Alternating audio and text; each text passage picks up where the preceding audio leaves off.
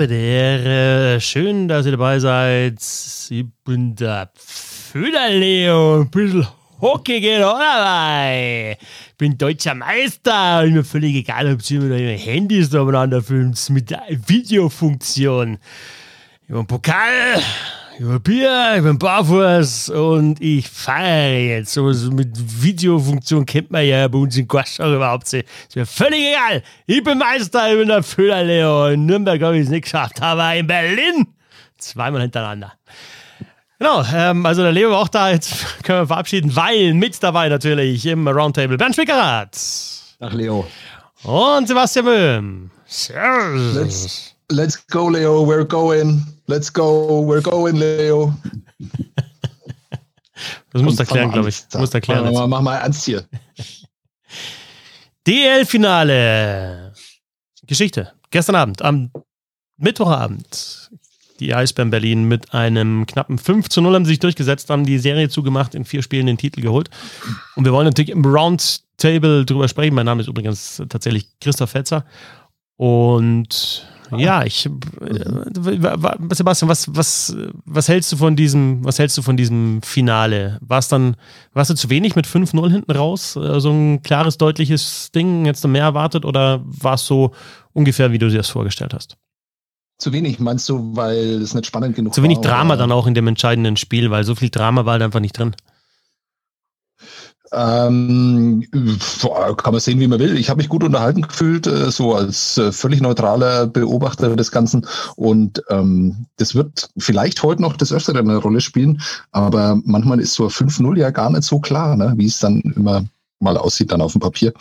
Also äh, nicht, dass ich falsch verstanden war. Berlin hat absolut souverän dieses letzte Spiel gewonnen, hat souverän das äh, Finale bestritten, ist souverän durch diese Playoffs gepflügt äh, und auch durch die ganze Saison und ist ein absolut verdienter deutscher Meister. Da gibt's überhaupt nichts dran zu deuteln. Aber über diese Kleinigkeiten in solchen Eishockeyspielen, da mache ich mir immer öfter Gedanken. Ähm, und äh, was dann dazu führt, welche Mannschaft dann wie hoch gewinnt im Nachhinein, finde ich schon interessant. Äh, kommen wir in der NHL dann später auch nochmal dazu. Also ähm, ja, es ist ja gestern auch thematisiert worden, äh, immer wieder äh, für Fernsehzuschauer, dass äh, München ja sicherlich nicht so schlecht gespielt hat, dass sie dann 0-5 untergehen müssen. Aber was ich einfach beeindruckend fand, und das hat man in den Interviews danach auch dann gesehen, ich mag das auch, wenn Mannschaften solche Geschichten haben. Und äh, als der Kai Wissmann dann danach erzählt hat, äh, dass ihr Motto die ganze Saison über No Excuses war, das sind natürlich alles so Phrasen und das sagt man dann auch ganz gern. Und wenn man da nicht dabei ist und wenn man nicht in der Kabine sitzt, dann kann man da gern vielleicht auch mal ein bisschen drüber lächeln. Aber ich fand es sehr nachvollziehbar und ähm, sehr angemessen auch in der Saison, wo man dann einfach sagt, okay, diese Saison, die wird seltsam mit diesem Corona und äh, wir werden Phasen haben, wo es irgendwie nicht so gut aussieht und wo man dann irgendwie nur sehr wenige Leute sind, die da in der Kabine sitzen, dann werden Spiele ausfallen und sowas. War ja alles dann doch irgendwann waren zumindest ab einem gewissen Zeitpunkt vorhersehbar, dass das ganz, ganz wild wird und lang und anstrengend. Und wenn man dann einfach sagt, okay, ist uns aber scheißegal, es gibt keine Entschuldigungen, sondern wir ziehen das einfach durch. Ähm, das ist was, was Berlin tatsächlich dann auch, ja, das sind so Worte, ne? Und du weißt ja im Nachhinein nie, ob das nicht jede andere Mannschaft auch gemacht hat, die halt nicht deutscher Meister gewonnen ist, sondern halt, man erfährt es dann immer nur von der Mannschaft, die dann tatsächlich am Ende dann das letzte Spiel auch gewonnen hat. Aber die haben das halt sehr, sehr gut durchgezogen, sehr klar gelebt und das war dann auch nochmal zu sehen. Man muss sich das einfach mal vorstellen und dieser Vergleich zu anderen Sportarten, der ist natürlich immer unzulässig und ähm, nicht gerechtfertigt. Aber stellt euch einfach mal vor, andere Sportart, wo die einfach jeden Tag spielen und das seit Wochen. Ähm, das ist einfach unfassbar, was da in den letzten Tagen passiert ist und auch diese Leistung. Nicht nur die Berliner, sondern klar, die Münchner hatten dieses äh, lange Halbfinale nicht, aber also schon schon extrem krass, vor allem was halt im Kopf da halt auch passiert, ne? dass du halt einfach nie abschalten kannst, nie runterkommst. Es geht von einem zum nächsten. Du gehst in Bus, in Hotel, Eisfläche und siehst nichts anderes ähm, über zwei, drei, vier Wochen. Ähm, ja, kann man, darf man ruhig auch mal ein bisschen höher werden, das Ganze, was da so passiert ist. Und ich finde auch, dass äh, Frank Hörtler es ja gut zusammengefasst hat nach dem dritten Spiel, wo er einfach nur so wirklich ehrlich auf die Frage, ob er sich auf zumindest einen Tag Pause freut, einfach nur, oh ja, gesagt hat. Ne? Und er hat sonst nichts mehr gesagt. Und das war auch, also es war wirklich so ein ehrlicher Moment, der war null aufgesetzt. Es kam so aus tiefstem dann so geilen Tag Pause. Ich meine, klar, der war noch so 37 Jahre alt, kommt natürlich dann auch noch hinzu. Aber gebe ich dir schon recht, dieses Jahr war es wirklich schon extrem. Ähm, und dafür fand ich das Niveau sogar ganz gut. Ich habe eigentlich vorher erwartet, dass so ab Spiel drei es dann auch wirklich abfällt, weil dann nur noch so eine Schlacht wird. Aber ich fand es auch wirklich vom Tempo her noch gut. Ich fand spielerisch gut, hatte alles seine Momente, auch die Torhüter erinnern wir uns, dass es ungefähr vor einem halben Jahr oder was in der NHL oder letztes Jahr schon hieß, auf gar keinen Fall darfst du Torwart Back-to-Back starten. Das geht nicht mehr. Ne? Die Statistiken zeigen das. Und jetzt haben irgendwie ja. alle Torhüter ständig Back-to-Back gespielt und irgendwie ist keiner so richtig abgefallen. Jetzt kann man sagen, Haukeland hat gestern fünf Dinger bei 23 Schüssen kassiert, aber ich habe da keinen einzigen Fehler gesehen. Und was Niederberger gemacht hat, brauchen wir nicht drüber reden. Einfach eine Sensationsleistung. Ich habe es gerade ehrlich gesagt nicht mehr ganz recherchieren können, aber gab es das schon mal, dass ein Torwart in jede Serie mit einem Shutout beendet hat? Also das ist doch Wahnsinn, oder? Das hat er dieses Jahr geschafft in den Playoffs, sowohl gegen Köln, gegen Mannheim als auch jetzt gegen München, immer im entscheidenden Spiel zu null. Und das ist einfach nur schwerst beeindruckend. Ja, und im Finale jetzt eine Safe Percentage mit 94,96 Prozent steht er da in den vier Spielen. Eben der Shutout hinten raus. Und das ist halt natürlich schon, also No Excuses ist, äh, finde ich dann auch wirklich ein sehr, sehr gutes Motto jetzt äh, für, für dann, ja, eben diese Endphase. Also Halbfinale gewonnen, Spiel 5, am nächsten Tag halt Finale geht los. 3-0 geführt, äh, 3 zu 4 verloren, Spiel 1. Ja, und ähm, dann nochmal Back-to-Back gespielt. Und klar, also gab keine Ausreden, sondern die haben es einfach durchgezogen. Und was du gesagt hast, Sebastian, es war tatsächlich so. Es war einfach ein extrem enges Spiel eigentlich am Anfang. Ne? Also München hat das auch gut gemacht, finde ich. Die haben so gespielt, wie du mit 1 zu 2 Rückstand in der Best of Five Serie spielen solltest, aktiv.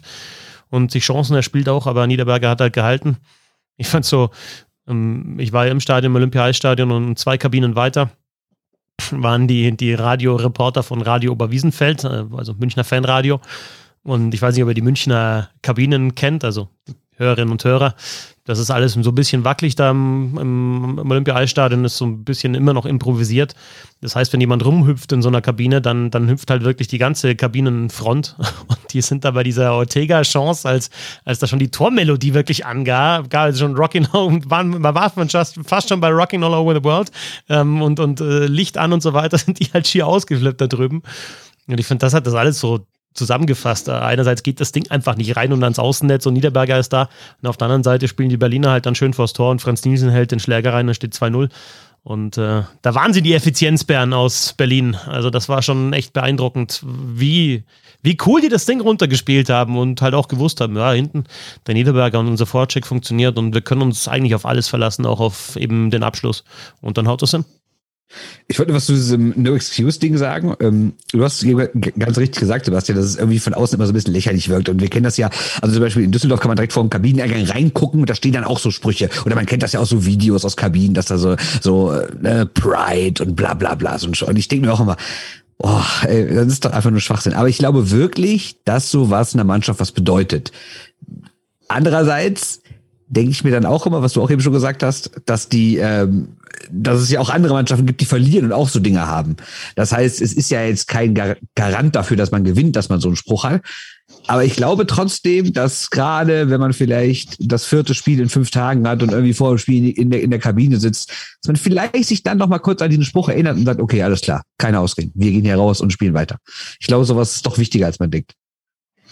Ja, also definitiv gibt es ja 180 Beispiele. Ähm, ich frage mich nur, ob äh, die deutsche Eishockey-Nationalmannschaft jedes Mal eine WhatsApp-Gruppe hat, äh, die halt irgendwie Mission Gold heißt oder sowas. Und das hat halt irgendwie nur einmal dann mit einer Silbermedaille geendet.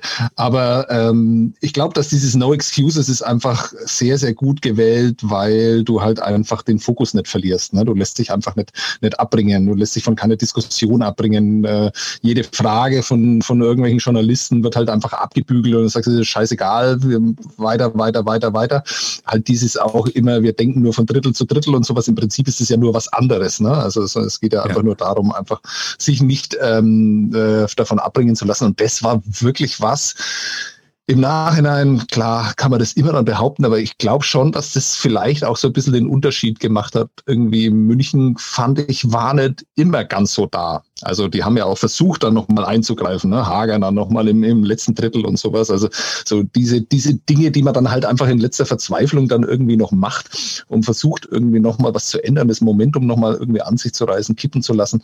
Ähm, aber das war halt bei Berlin und äh, erinnert euch daran, das ist ja nur vorgestern gewesen, gefühlt, natürlich war es am Freitag, aber da führen die halt einfach 3-0 ne? und du denkst ja, okay, wow, du merkst gar nichts davon, dass sie müde sind, sonst irgendwie. Für verlieren sie das Spiel 3-4, trotzdem scheißegal. Gewinne danach halt nochmal drei. No excuses. Ähm, schon ja, schon sehr beeindruckend, sagen, was da passiert ist. Gebe ich recht, aber ich finde, man muss trotzdem sagen, es war eigentlich auch eng, weil München hätte zum Beispiel das zweite Spiel auch gewinnen können. Ne? Also sie hatten in Natürlich. der Verlängerung jetzt auch mal eine Torchance, so ist nicht. Und stellt euch mal vor, die machen da das Tor, dann steht halt 2-0. Und dann ist das ja völlig, also im Nachhinein sagen wir jetzt alle, ey, Berlin super souverän, sage ich auch. Und war auch echt verdient. Sie waren die beste Mannschaft in der Hauptrunde, sie sind am souveränsten durchs Viertelfinale gekommen, sie hatten den schwersten Gegner im Halbfinale und haben den bis auf ein schwaches Spiel wirklich auch gut beschäftigt und die meisten Spiele gewonnen.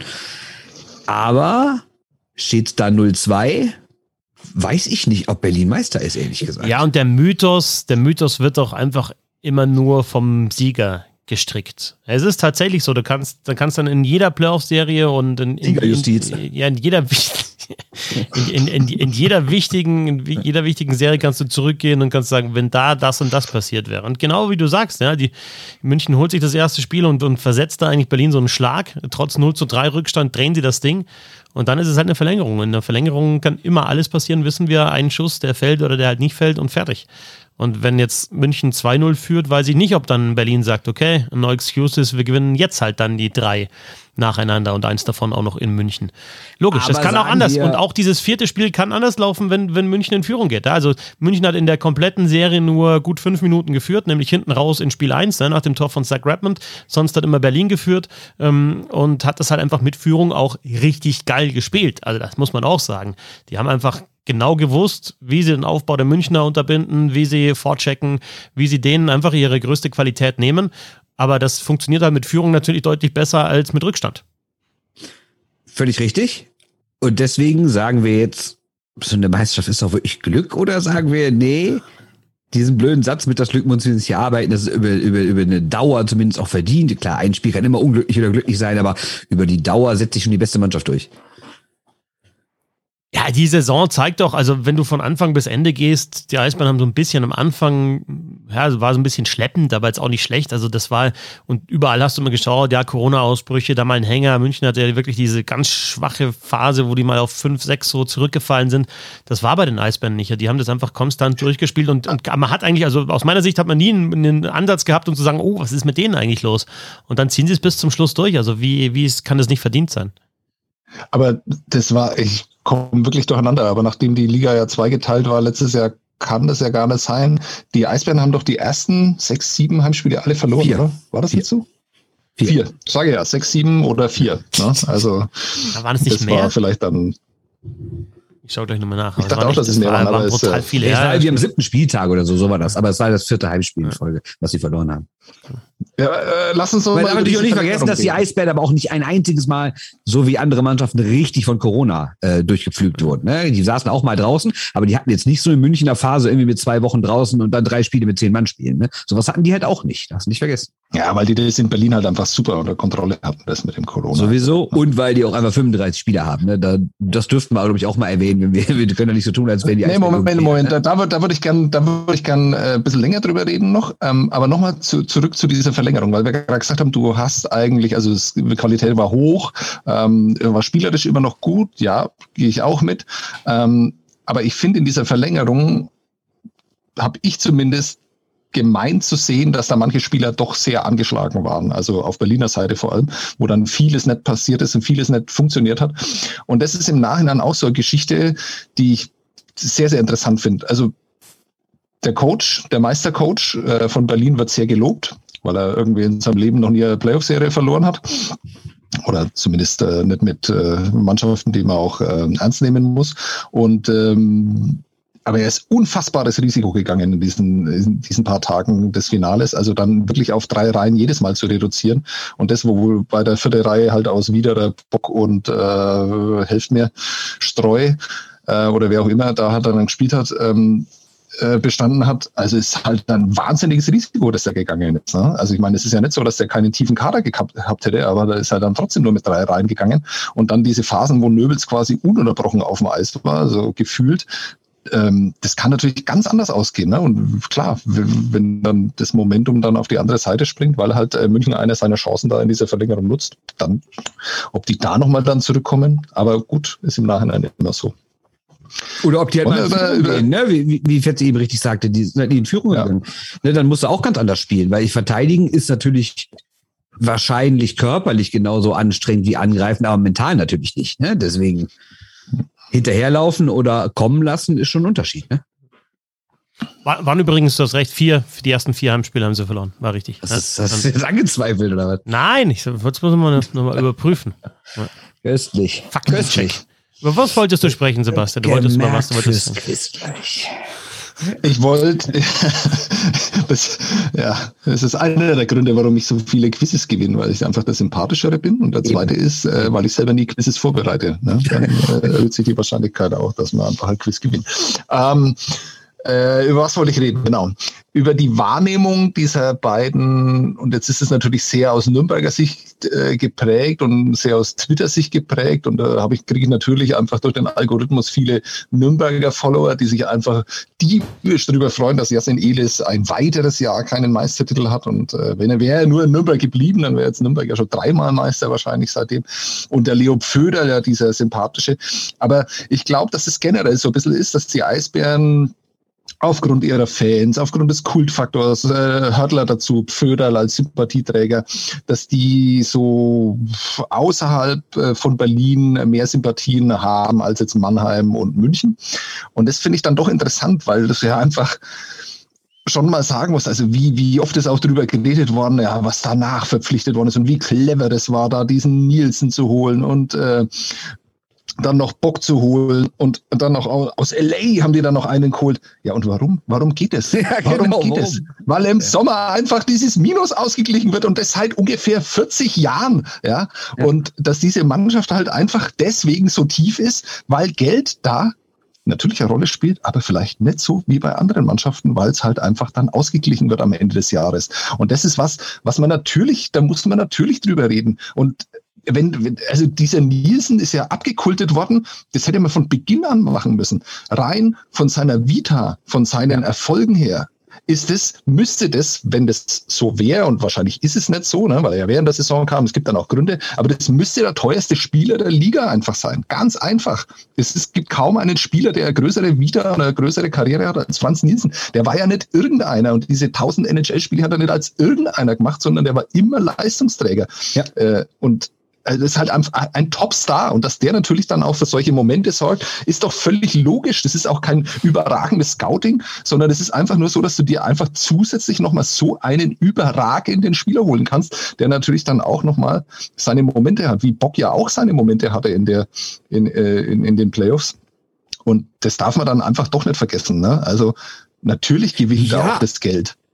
Ja, und auch schon in den Vorjahren. Ich meine, dass so ein Föder in Nürnberg verlässt, dass so ein Nöbels, nachdem er irgendwie in Nordamerika es nochmal versucht hat, dann sich wieder für die Eisbären entscheidet, dass ein Niederberger Düsseldorf verletzt und sowas. Das haben die ja alle nicht gemacht, weil sie unbedingt mal für die Eisbären spielen wollen. Also vielleicht, aber der wird auf jeden Fall auch finanziell ganz gut was geboten worden sein. Das ist ja gar nicht verwerflich, jetzt nicht falsch verstehen. Ich will auch nur sagen, man muss das natürlich einschätzen, ist jetzt, also alle, die sich über Red Bull aufregen, ja, ist ein anderes Konstrukt, verstehe ich alles. Ne? Also das, ich will jetzt nicht die grundsätzliche Red Bull-Diskussion aufmachen, aber mal rein finanziell ist das, glaube ich, nicht weit auseinander. Ne? Also wenn man München irgendwie vorwirft, da die Liga kaputt zu kaufen, naja, was macht Berlin denn seit Jahren? Ja, die haben auch eine ordentliche Jugendarbeit und gerade wenn wir auf ältere Meisterschaften gucken mit dem 85er-Jahrgang, das hat ja irgendwie einen anderen Charme.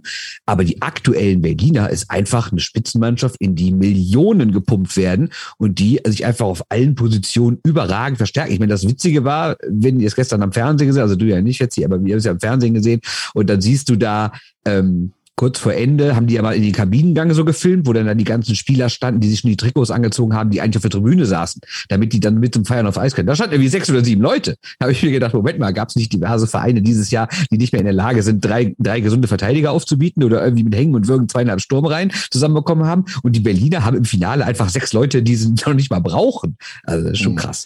Aber das ist doch das das, das Thema schlechthin eigentlich auch im, im Sport. Also parallel ist Real Madrid ins Champions League-Finale eingezogen und Underdog. alle sagen ja genau, so, so Nostalgie und ja, dieses Stadion, was das für eine Wucht entfaltet und ja, Real Madrid große Tradition und ja, vor nicht allzu langer Zeit wollten sie halt ja Super League äh, mitgründen und äh, natürlich ist da auch ein Haufen Kohle da.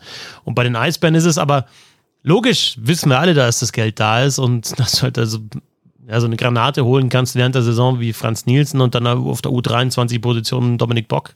Logisch. Geht. Aber es ist halt einfach auch. Ich reiß, ich fahre im Stadion und ich lasse mich da, also das, ich lasse mich da mitreißen. Da sind fast 1000 wild geworden, man kann es nicht anders formulieren, sind da in, in der Kurve, die machen einen Rabatz, dass es nicht anders geht.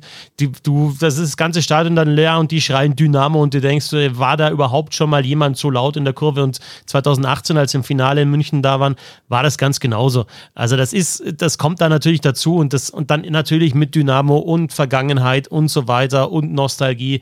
Die machen das auch schon wirklich ganz gut und bringen das auch Absolut. gut zusammen. Und man muss auch sagen, sie haben sich einfach als sie haben sich diesen Dynastie, dieses Dynastie-Prädikat haben sie sich halt jetzt wieder zurückgeholt. Da, da war natürlich Investitionen. Ja, ja aber die haben, da waren, da waren Investitionen natürlich halt nötig dazu, aber die waren ja da zwischendrin hat wenig, äh, wenig über, über, über die Eisbären gesprochen. Dann war es ja München, Mannheim, Mannheim, München, ja, und die waren, die Eisbären haben halt so, ja, okay, Hauptrunde gespielt, waren dann in den Playoffs, die eigentlich immer da, die sind immer da in den Playoffs, die sind immer, mit denen musst du immer rechnen, sind nie weg. Aber äh, das Gesprächsthema Nummer eins waren sie nicht und jetzt sind sie es wieder. Ja, und da müssen wir natürlich auch sagen, äh, Geld allein reicht nicht, weil wir haben bei, bei, bei allen großen Mannschaften in den letzten Jahren auch Phasen erlebt, wo sie viel Geld hatten und wo nichts lief. Mannheim hat nicht umsonst dann bis großen Alavara kam, wie gesagt, oder als sie kam, so wir müssen jetzt hier mal was völlig Neues machen, weil wir haben so viel Geld verbrannt. Die Münchner in den ersten Red Bull-Jahren, bis die mal Meister geworden sind, hatten auch Geld ohne Ende ausgegeben. Und Berlin in der Zwischenzeit, da waren ja, glaube ich, acht Jahre zwischen, zwischen, den, zwischen dem vorletzten und dem drittletzten Titel, da ist auch eine Menge Geld verbrannt worden. Deswegen muss man sagen, klar, Geld allein reicht nicht, du musst es auch gut anlegen. Und was ich auch bemerkenswert finde, es war ja auch recht mutig von den Berlinern in einen komplett funktionierenden Kader da nochmal zwei, drei Leute zu holen. Weil ne, dann kommen andere, die vielleicht beliebt sind in der Mannschaft und seit Wochen gute Leistungen bringen, verlieren ihren Stammplatz und sowas, gerade wenn du halt keine Verletzten und Corona-Fälle hast. Und dass das alles so funktioniert hat, spricht irgendwie nicht nur für die Mannschaft, sondern für, spricht auch für den Trainer. Ne? Vom ja. Flair, vom, vom, vom Flair her ist mir gestern noch was hängen geblieben, was ich sehr, sehr geil fand. Einfach, was mir nie vorher so aufgefallen ist. Das Spiel ist aus und, und die Medaillen werden so gerade überreicht. Und dann liegen da die, die Handschuhe auf dem Eis und die Schläger und die Helme.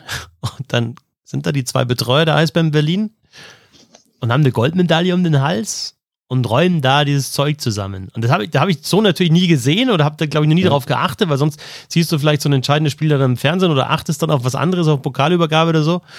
Aber irgendwie hatte das so, das, das hat so alles so ein bisschen zusammengebracht. Da stand natürlich ein, ein fetter Kader, der auch viel kostet auf dem Eis und, und äh, mehrere tausend NHL-Spiele und, und Olympia-Silbermedaillen und sonst was und eben die Goldmedaille um den Hals, dann äh, hast du ein Bier in der Hand und, und räumst da irgendwie die Schläger in der Tasche zusammen. Habe ich mir auch gedacht, das ist jetzt, glaube ich, gerade der geilste Job, den es überhaupt gibt, da auf dem Eis jetzt da irgendwie die, die, die Schläger wegzuräumen, die davor geflogen sind. Und, äh, Wobei ich noch nicht mal glaube, dass sie Probleme damit hatten. Ich glaube, das ist dann so nach dem Motto ein letztes Mal für die. Ja, klar, logisch. Also das ist wahrscheinlich so gern, räumst du nie die Schläger auf, wie eben nach, nach so einem Erfolg.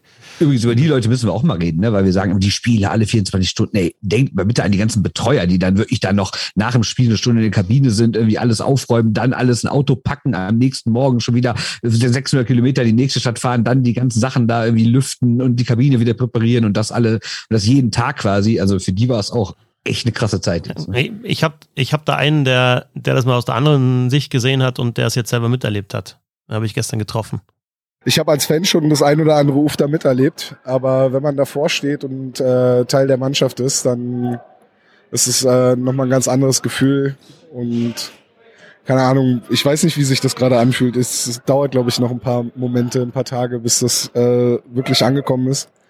War ja nicht so die ganz einfache Saison, also das Ding ist vorher, wenn, als ich in, auf der Medienseite war und die Spieler immer erzählt haben, wie, wie stressig und wie hart so eine Saison ist für die Familie und für alle, für alle drumherum, das hat man immer so, so abgetan irgendwie, glaube ich. Und jetzt, wenn man halt selber mit dabei war, jetzt gerade in den Playoffs mit den Back-to-Back-Spielen und so, das ist schon, also ich habe meine Familie seit zwei Wochen nicht mehr richtig gesehen und ah, jetzt wäre ich emotional. Also es ist, es ist schon wahr, was die Spieler da teilweise sagen. Also es ist, es äh, fühlt sich sehr geil an gerade. Also, aber so richtig realisiert, was wir da gemacht haben, ist noch nicht. Nee. Tom Kanzok, Videocoach der Eisbären Berlin, Deutscher Meister 2022.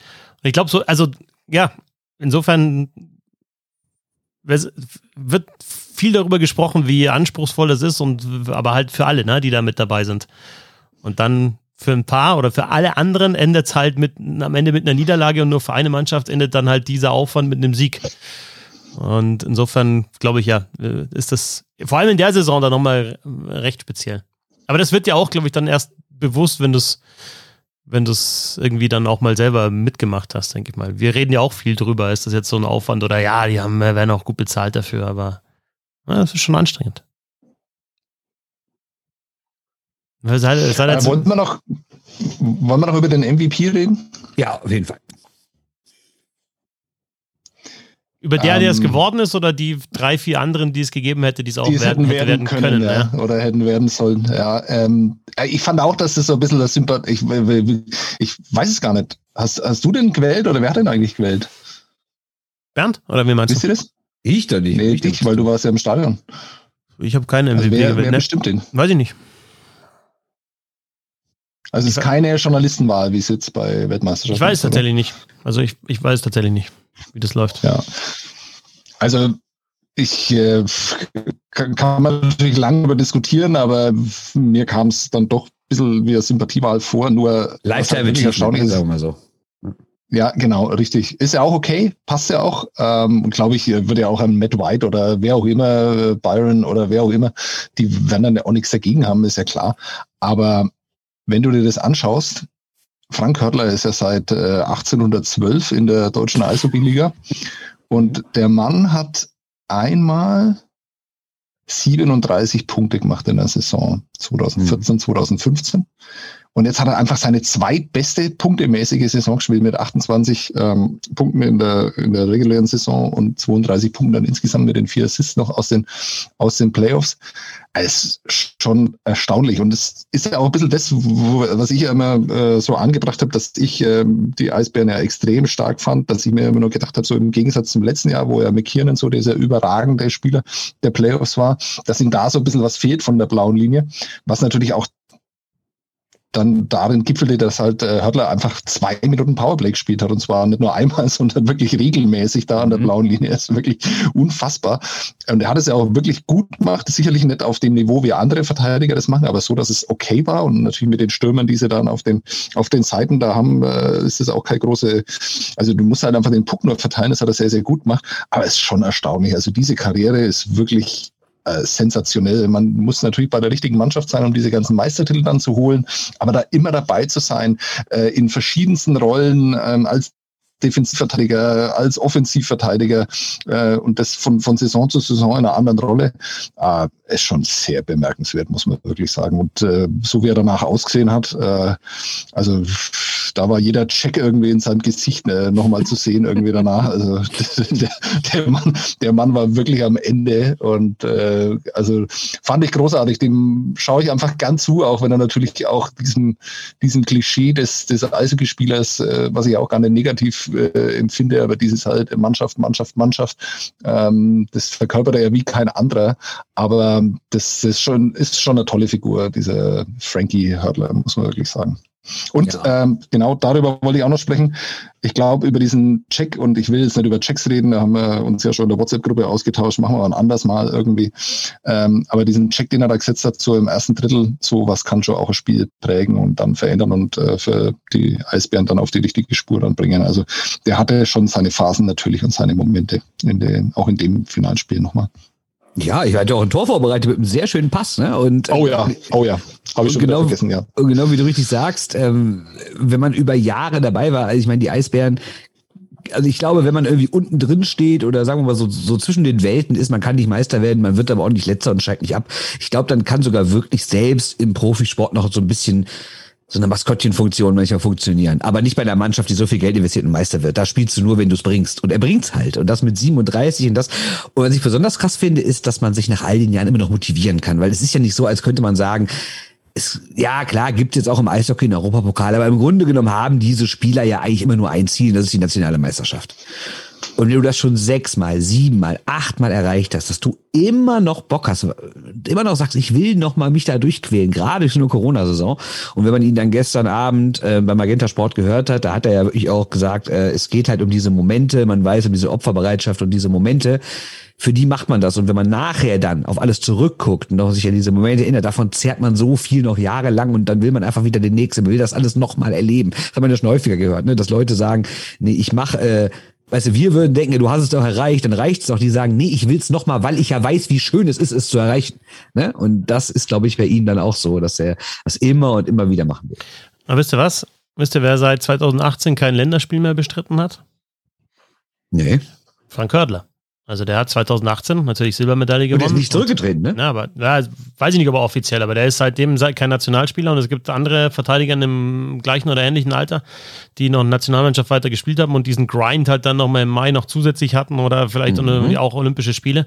Und ich meine, er konzentriert sich halt auf die Eisbären, das ist so sein, sein Fokus und das macht halt auch wirklich gut. Also das hat noch nie einen, einen wirklichen Hördler Abgesang gegeben, dass man sagt, okay, das, der ist, wie er gesagt hat, äh, der, der bringt es jetzt nicht mehr oder so. Und auch einfach auch nicht so, okay, der spielt halt jetzt drittes Verteidigerpaar und kriegt halt noch zwölf Minuten. Nee, der spielt halt erstes Powerplay und ist halt in den entscheidenden Situationen auf dem Eis.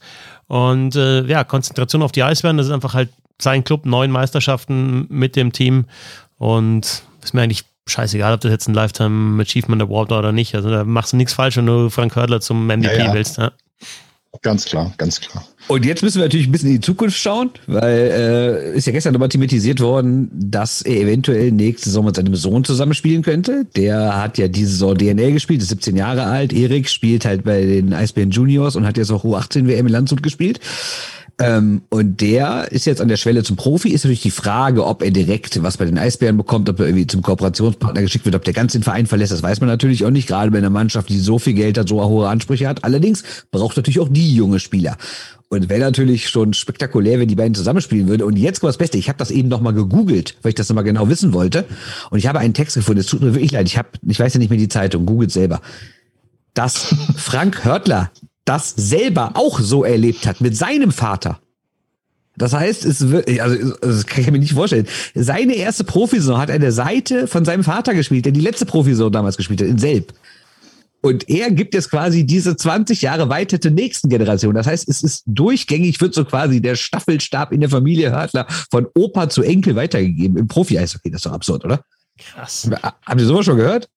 Krass. Äh, also der DEL wahrscheinlich eher nicht. Also so.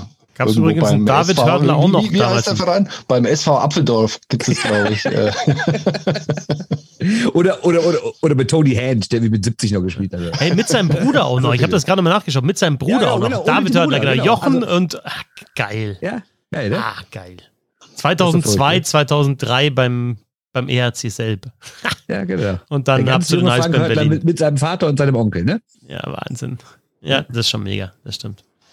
Ja, aber also, wenn wir noch ein bisschen in die Zukunft schauen, vielleicht haben wir jetzt sehr, sehr viel über die Eisbären gesprochen, aber München, also klar kannst du jetzt rausgehen und sagen, ja, so viel haben wir uns jetzt gar nicht vorzuwerfen, das waren halt die Kleinigkeiten und Berlin war einfach besser und war trotzdem eine gute Saison, aber was muss da passieren? Weil es war jetzt in der DL Finalniederlage 2019 gegen die Adler Mannheim, jetzt Finalniederlage gegen die Eisbären Berlin, 2021 gar nicht im Finale gewesen, auch ein Champions Hockey League Finale verloren, also seit 2018 waren die Möglichkeiten da, aber es hat die Titel nicht gegeben.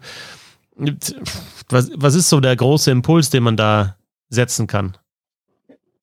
Naja, sie machen das im Tor, wobei das gar nicht so zwingend nötig gewesen wäre, ehrlich gesagt. Ich fand den Haukeland jetzt auch nicht so schlecht. Äh, die Frage ist halt, ob sie doch ein bisschen bessere Verteidiger brauchen. Also sie haben schon eine ziemliche Masse, sehr breit, also nicht umsonst so ein Abelshauser und so ein Seidenberg mal nicht gespielt. Und auch so ein O'Brien hat, glaube ich, mal nicht gespielt, ne, zwischendurch. Aber vielleicht ist es in der Spitze nicht gut genug. Aber ist auch gemutmaßt. Das haben sie, wir haben es eben selber gesagt, machen sie das Tor in der Verlängerung, dann drehen wir jetzt wahrscheinlich über Meister München, dass sie alles richtig gemacht haben. Ne? Deswegen, keine Ahnung. Ja, ich muss mich da wahnsinnig zurückhalten, weil ich äh, schon mehrmals hier, ich weiß gar nicht, ob ich es öffentlich gemacht habe, aber irgendwie so äh, innerlich den Abgesang auf Don Jackson irgendwie, und ich meine, dann kommt der Mann halt einfach ins äh, Finale und äh, hat diese, diese Maschine ja dann auch wieder angeworfen. Ähm, ja, ich, ich sag dazu gar nichts. Also wahrscheinlich werden die einfach nicht. Das ist schön für den Podcast. ja, mit, äh, ja, genau, mit äh, Don Jackson im Alter von 72 hier. Also, ähm, ich, wie alt ist er? Nee, er ist Nee, nee. 66, Ja, 67, 66, weiß nicht genau. ja, in die Richtung. Ähm, Don Jackson auch dann nach dem verlieren, verlorenen Finale, klar, das ist halt sein Ex-Team, natürlich die Eisbären, kennt er noch, viele, also Peter, Peter John Lee war dann natürlich dann auch auf dem Eis und dann gibt's halt nicht nur schnell mal eine Umarmung und, und Ciao, sondern dann gibt's auch noch Gespräche, aber ich fand, habe ihn halt schon gesehen, wie er sich unterhalten hat, mit vielen dann auch sich Zeit genommen hat, für, für Fans dann noch ein Foto zu machen und so und ich finde auch, dass er gut umgegangen ist mit dieser Niederlage, weil der, ist, der Mann ist ja auch nicht Ja. gewohnt zu verlieren, ne? also als, als Coach. Ne? Hat fünf Titel mit den Eisbären geholt, drei mit München, Seriensieger da auch gewesen mit den Münchner und jetzt eben, wie gesagt, in der DL zwei Finals hintereinander, in der Champions Hockey League ein Finale, also schon ein bisschen her, dass er den Titel geholt hat. Und dann damit so umzugehen und ich glaube, wir haben es hier auch schon mal besprochen, der, der wird ja auch nicht, da wird nicht, wird es keine Pressemitteilung geben, die RC Rapper München trennt sich von Don Jackson, sondern da wird es eine Lösung irgendwann geben, dass da eine, eine denke ich mal, so eine Beraterrolle gibt oder irgendwie so ein Posten wird er dann geschaffen und er wird da bei einem Verein bleiben. Wie viel er da macht, weiß ich nicht. Und ob dann Matt McElwain folgt oder sonst jemand, also irgendwann musst du natürlich den Umbruch da schaffen, aber es wird sich, glaube ich, dieser Club nicht von, von dem Trainer trennen. Und er hat es jetzt, denke ich, auch in der Saison wieder gezeigt, dass er ist, glaube ich, auch geschickt darin, sich auch Leute zu holen, die ihn unterstützen ähm, und, und, und dann auch, auch richtig coachen. Ich bin immer noch der Meinung, also wenn wir jetzt wirklich da nochmal aufs, aufs Taktische schauen oder so, Matt McElwain als Co-Trainer war einfach eine absolute Granate. Ich weiß nicht, ob das hinhaut, dass der irgendwann aus Salzburg dann zurückkommt und, und Chefcoach ist, aber nicht, ähm, nicht von ungefähr ist auch, auch, auch Deutschland äh, 2018 mit Matt McElwain als Co-Trainer einfach sehr erfolgreich gewesen, hat ein gutes Penalty-Killing gehabt. Das, also diese, da ist so mein, mein, mein Fazit jetzt auch nach dieser Serie. Das war München, was München 16, 17, 18 war auch diese Dominanz ohne Scheibe, Dominanz im Penalty-Killing. Das ist jetzt Berlin. Also einfach ohne den Puck zu diktieren, was der Gegner macht und eigentlich den Gegner im Griff zu haben, wenn man selber die Scheibe nicht hat. Das war auch für mich so der große Unterschied jetzt im Finale oder in der Saison, die große Qualität der Eisbären Berlin, der Fortcheck, den sie teilweise umgestellt haben, aber auch aus meiner Sicht, weiß nicht, ob ich es jetzt, ob es mir nur so aufgefallen ist, weil ich es so intensiv verfolgt habe jetzt wieder in den Playoffs, aber eine Aggressivität im Fortcheck und auch eine, eine äh, ja, eine, Geilheit auf die Scheibe, auch ähm, im, im Arbeiten im gegnerischen Drittel und in der neutralen Zone, die ich so in der DL noch nicht gesehen habe und dann dieses Penalty-Killing, was einfach halt Bombe war. Und das waren zwei Sachen, die München ausgezeichnet hat in den erfolgreichen Jahren und das war jetzt Berlin. Sehr gut, Christoph. Sehr gut. Danke, Sebastian. Nein, das meine ich, Danke. das meine ich einfach ernst. Das sind Ja, diese ja. Momente, wo ich einfach im Podcast einmal nicht abschweife, ja, weil der Bernd sich in irgendwas ja, verliert, ja, sondern wo ich den Christoph Von einfach irgendwelchen, von zuschaue, irgendwelchen Vätern und Onkeln und lerne. sonst was. Selb, da ist er auf einmal Selb gelandet. Also wo ist er denn jetzt? Wo ist er denn jetzt? Ja. Schwilgerath, Ja, genau. NHL. Ich wollte einfach nur die ganze Zeit sagen, wo denn Selb eigentlich liegt, liegt, ne? Ist ja, ne? Aber es wisst ihr alle. jetzt Selber. Wölfe, die waren mal Bayernliga-Meisterschaft in Miesbach, waren die, das war brutal, wie die angerückt sind. Das war geil mit ihren Fans. Ja, aber Miesbach hat gewonnen, das Ding. Atsch. Also wie Marseille, Rotterdam, gestern Abend wahrscheinlich. Also jetzt komm, Abschweifer. Jetzt schweif wieder zurück zur NHL. Das, das musst du uns jetzt irgendwie ein bisschen gliedern, wenn du über die NHL-Playoffs sprechen willst. Das heißt, in Gliedern, wir sagen jetzt einfach, wer gegen wen spielt und ihr sagt drei Sätze dazu. So, los geht's. Wir machen das ganz Ja, okay. unspektakulär. Aber nur drei. Nur drei, auf jeden Fall. Womit fangen wir denn an? Ja, fangen wir doch mit dem Spiel an, was immer als erstes läuft. Carolina, Boston läuft wie erwartet, oder? Carolina zerstört Boston und ja, sehen heiß aus, oder? Nicht jeder von uns hat hier sieben Spiele schon live gesehen in diesen Playoffs. Bernd, muss, Das kann äh, nicht mein. Problem sein. Das kann da nicht mein Problem sein. Nein, aber ernsthaft, Carolina ist einfach, ja, die überrollen die ja, aber einfach. Carolina Also, geht halt jetzt wieder, die gehen wieder ins Conference-Finale und dann gehen, gehen die wieder raus, oder? Oder glaubst du, dass die, dass die mehr? Also ich finde es auch geil, ich finde auch die Spielweise weiterhin, also es ist wieder so wie in der vergangenen Saison, die, also die, heute auch nochmal Zahlen gesehen, die chippen halt die Scheibe so oft raus, also die Dump-Outs, also raus hinten gibt Ja. es so äh, auf eins und aber auch Dump-Ins auf eins, aber dann halt auch Pack, äh, gewonnene Puck-Duelle halt auch auf eins und Tore dann aus dem Slot nach diesem Puck, äh, Puckgewinnen auch vorne dabei. Also das ist einfach die Spielweise unter Rod Brindamore und das ist geil und passt auch zu den Playoffs, aber ähm, Can they go all the way, ist doch immer die Frage. Ja, weiß man nicht, aber ist natürlich auch alles ganz, ganz, ganz früh, aber bisher sieht keine Mannschaft so souverän aus. Also auch nicht die vermeintlichen Top-Teams aus Florida und sowas. Also das ist schon, schon beeindruckend. Boston ist ja auch nicht irgendwer. Ne? Also ich finde so, nach dem ganz, ganz ersten Eindruck ist Carolina extrem heiß. Okay, ja. reicht uns. Äh, Toronto, Tampa, was damit? Spiel 1 war halt schon mega. Also ähm, dann ja, alle Fragezeichen, die da bei Toronto waren, da hat, auch, hat der Goalie einen Shutout gemacht. Ähm, äh, Mitch Marner in seinem 19. Playoff-Spiel sein erstes Tor und trifft auch mal. Dann hat man das Penalty-Killing, also hat man das Powerplay von, von Tampa im Griff und, und, und fährt es halt 5-0 heim. Alle flippen komplett aus. Matthews macht zwei Tore. Aber Tampa antwortet und ich glaube, das ist halt einfach das, also ich glaube, keiner hat damit gerechnet, dass es ein 4-0 wird nach dem, nach dem ersten Spiel. Also, das ist, da, da ist halt auch die, die Fallhöhe für Toronto ist halt einfach das Interessante daran. Man kann es nicht anders sagen. Ja, das ist einfach, die Fallhöhe ist, ist, obwohl die seit 1967 keinen Titel gewonnen haben und seit, wann haben sie die letzte Playoff-Serie gewonnen? Auch schon über 15 Jahre her. Ist die Fallhöhe also bei keinem Team so hoch wie bei den Maple Leafs. Das ist das Faszinierende in der Liga. Mein guter Freund Thorsten hat gesagt, äh, dieses äh, erste Spiel war das Schlimmste, was Toronto hat passieren können. Auch so geil. Der, der, Böhm lehnt sich zurück. Ihr müsst, müsst wissen, der hat die Golden Gate Bridge im, äh, im Rücken, weil er jetzt auch gecheckt hat, wie er sich in den Hintergrund einstellen kann. Er lehnt sich jetzt, er lehnt sich so weit zurück, dass du ihn gar nicht mehr siehst und ab und zu da aus der Sonne rauskommt, so nur die Brille kommt raus aus der Sonne von der Golden Gate Bridge und dann kommt er nach vorne und sagt, mein Freund Thorsten hat gesagt ja. und dann, genau, genau. Ja, aber er hat doch, er hat doch recht. Ja, er stimmt. hat doch recht. Ja. Also, hat er nicht. Aber jetzt hier weiter erstmal. Nö, ich hab nicht. Ich wollte nur meinen Freund Thorsten mit reinbringen.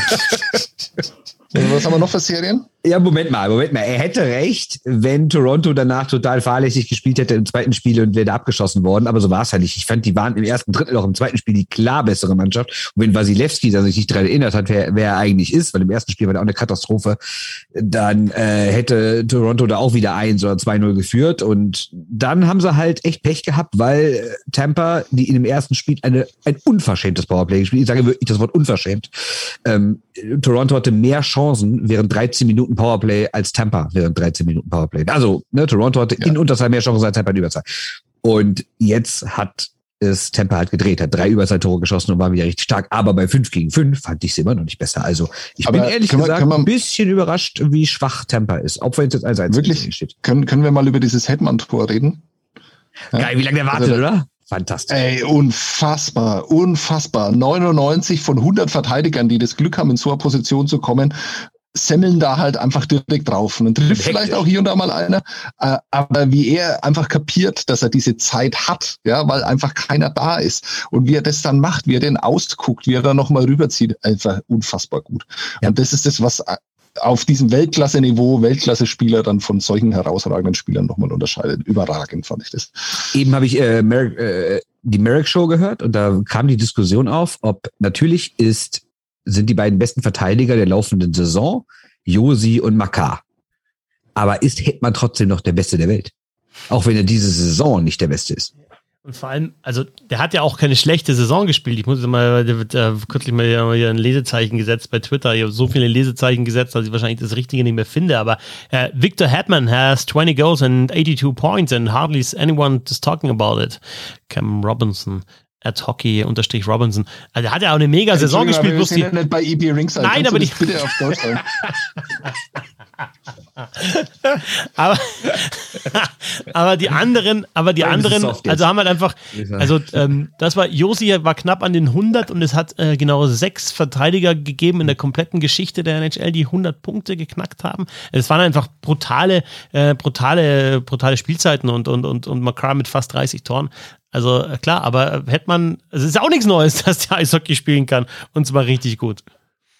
Ja, aber dass er dann so dominant ist. Also, also, die, also der aber das ist doch immer so jetzt die letzten Jahre. Im ersten Spiel war Katastrophe, zweites Spiel waren sie auch nicht gut und dann trägt er die allein, indem er ein Tor und zwei Vorlagen gibt. Ne? Als ja, Verteidiger. Ja, aber also, das, ist, ist doch einfach, das ist uns auch nicht neu. Nö, aber war nicht so zwingend zu erwarten. Na gut, komm, wir müssen weiter galoppieren hier. Nächste Serie. Ja, Galopp, Galopp. Äh, Florida Minnesota, für alle. Nein, nein, Minnesota nein, nein, bleiben wir im Osten jetzt. Komm, also zu viel rumgaloppieren und springen, bitte. Washington. Ich bin chronologisch durchgegangen, okay. Ja, aber bleiben wir im Osten. Florida Ja, gegen Washington, alle sagen, Florida Ja, zieht da durch.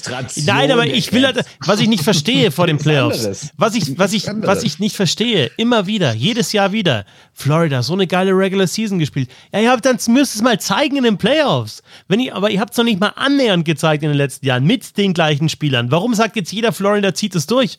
Und dann kommt halt Washington, die haben halt einen Stanley Cup gewonnen in den letzten Jahren, die wissen, wie es geht und dann wird es schwierig für Florida. Ich sage nicht, dass Washington die Serie gewinnt, aber du kannst ja nicht Florida ins Conference-Finale jetzt reden, weil die haben eine gute Regular Season gespielt haben und dann, oh, in den Playoffs, oh, anderes Eishockey, oh, da wird ja anders Eishockey Ja, gespielt. aber jetzt kommt das Entscheidende. Und das da war das Verrückte an diesem Spiel, dass dieses andere Eishockey anscheinend bei dem so im Kopf war. Weil es war nämlich eben nicht so, dass sie nicht darauf vorbereitet waren, dass in den Playoffs anders gespielt wird, sondern sie selber haben übertrieben, in Anführungszeichen, Playoff-Eishockey spielen wollen.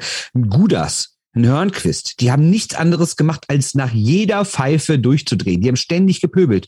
Und die Caps hatten dafür natürlich Tom Wilson, der ist aber sofort nach einer Minute verletzt worden und nach zwei, hat vorher noch ein Tor gemacht, ist dann raus. Und dann hatten die Caps, gut, Hathaway kann das auch so ein bisschen, aber grundsätzlich waren die dann eigentlich immer so, die nach Pfiffen sich weggedreht haben und Florida ist immer so drauf und auf dem Körper und dann haben die auch viel härter gecheckt. Und ich glaube, die Caps sagten so, was wollt ihr eigentlich von uns? Ihr seid doch spielerisch viel besser, konzentriert euch doch mal da drauf. Haben sie nicht gemacht. Washington hat die neutrale Zone zugemacht, Florida hatte kein Tempo, gut gekontert, 3-2, am Ende 4-2. Ich sehe Washington im Finale. Vielen Dank. Ja, weil, weil ich, weil ich, ich habe vorher, das also muss ich jetzt kurz mal nachschauen, weil mit diesen 100 Punkten pro Verteidiger, ne, was, was, äh, was Josif was geschafft hat. Ich habe, als ich das gehört habe heute in einem Podcast, habe ich mir so vor Augen geführt, wer waren jetzt eigentlich die Verteidiger? Und ähm, natürlich Orr, natürlich Coffee, dann habe ich mir gedacht, ja, da muss wahrscheinlich dann auch Leach dabei gewesen sein. Ich dachte Ray Borg, aber der war nicht mit dabei, Phil Housley auch nicht mit dabei. Ja, wisst ihr, wen ich vergessen habe? Al McInnes! Anfang der 90er Jahre. Aus dem Weg gegangen. Ah, 103 Ja. Punkte in Calgary, Al McInnes. Aber das nur als kleiner. Pot, Pot, Potvin, nicht? Doch auch. Ja, also es sind äh, Ja. tatsächlich äh, Orr, Coffee, ähm, McInnes, Leach, Brian Leach und Stannis Popman. Und ähm, Housley machte 97, Borg 96 als bester Wert und Joe Siemens auch 96. Das ist schon. Pff. Okay, noch ein Satz zu Florida Washington. Wenn Florida anfängt, wieder mit Tempo zu spielen und nicht alles zu checken, dann werden die Serie noch gewinnen. Das wollte ich damit sagen. Ähm, Äh, Ich habe auch noch einen Satz. Äh, Ich finde ja, dass von Hathaway nach What is Love einfach gar nicht mehr viel kam. Aber das Danke. Danke. können wir endlich in den Westen wechseln. Da habe ich mir wenigstens ein bisschen Aber was Rangers-. Pittsburgh haben wir müssen doch bitte über Rangers Pittsburgh reden. Oder? Das ist geiles, geiles. Shesterkin, oder wie heißt der nochmal? Ja, Shesterkin. Wegen die auch. Na, muss man ja über den anderen Torhüter reden, ne? über Luis Domingue. Ja, aber war es nicht eigentlich so wie immer in dieser Saison, dass die Rangers gar nicht so zwingend die bessere Mannschaft waren und Shesterkin sie einfach lange im Spiel gehalten hat? Nur diesmal war die andere Mannschaft sowas von dominant, vor allen Dingen in, äh, in der Verlängerung. Wie viele Schüsse hat er gehalten? Über 70, ne? Sech- äh, 76? Ja, Ja, aber, äh, zumindest Playoff-Rekord, ja. Aber alle konnte er nicht halten. Ne? Also, Also Rangers, und, ja. und, und, und, und, wer hat bei Pittsburgh wieder die entscheidende Aktion gemacht? Zweimal Crosby auf Gänzel, ein Tor Malkin, eine Vorlage Letang. Die Typen sind 300 alle und sie bringen es immer noch.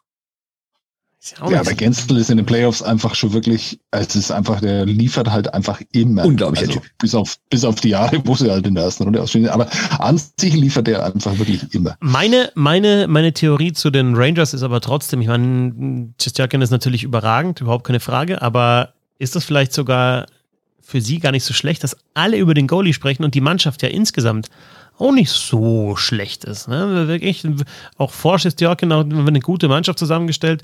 Ein Kreider, der, der ein Career Year gehabt hat, ähm, ein Panarin, äh, Zibanejad in, in der Offensive. Ähm, irgendwie so ein Capocacco dann in der dritten Reihe, ein Lafreniere in der dritten Reihe.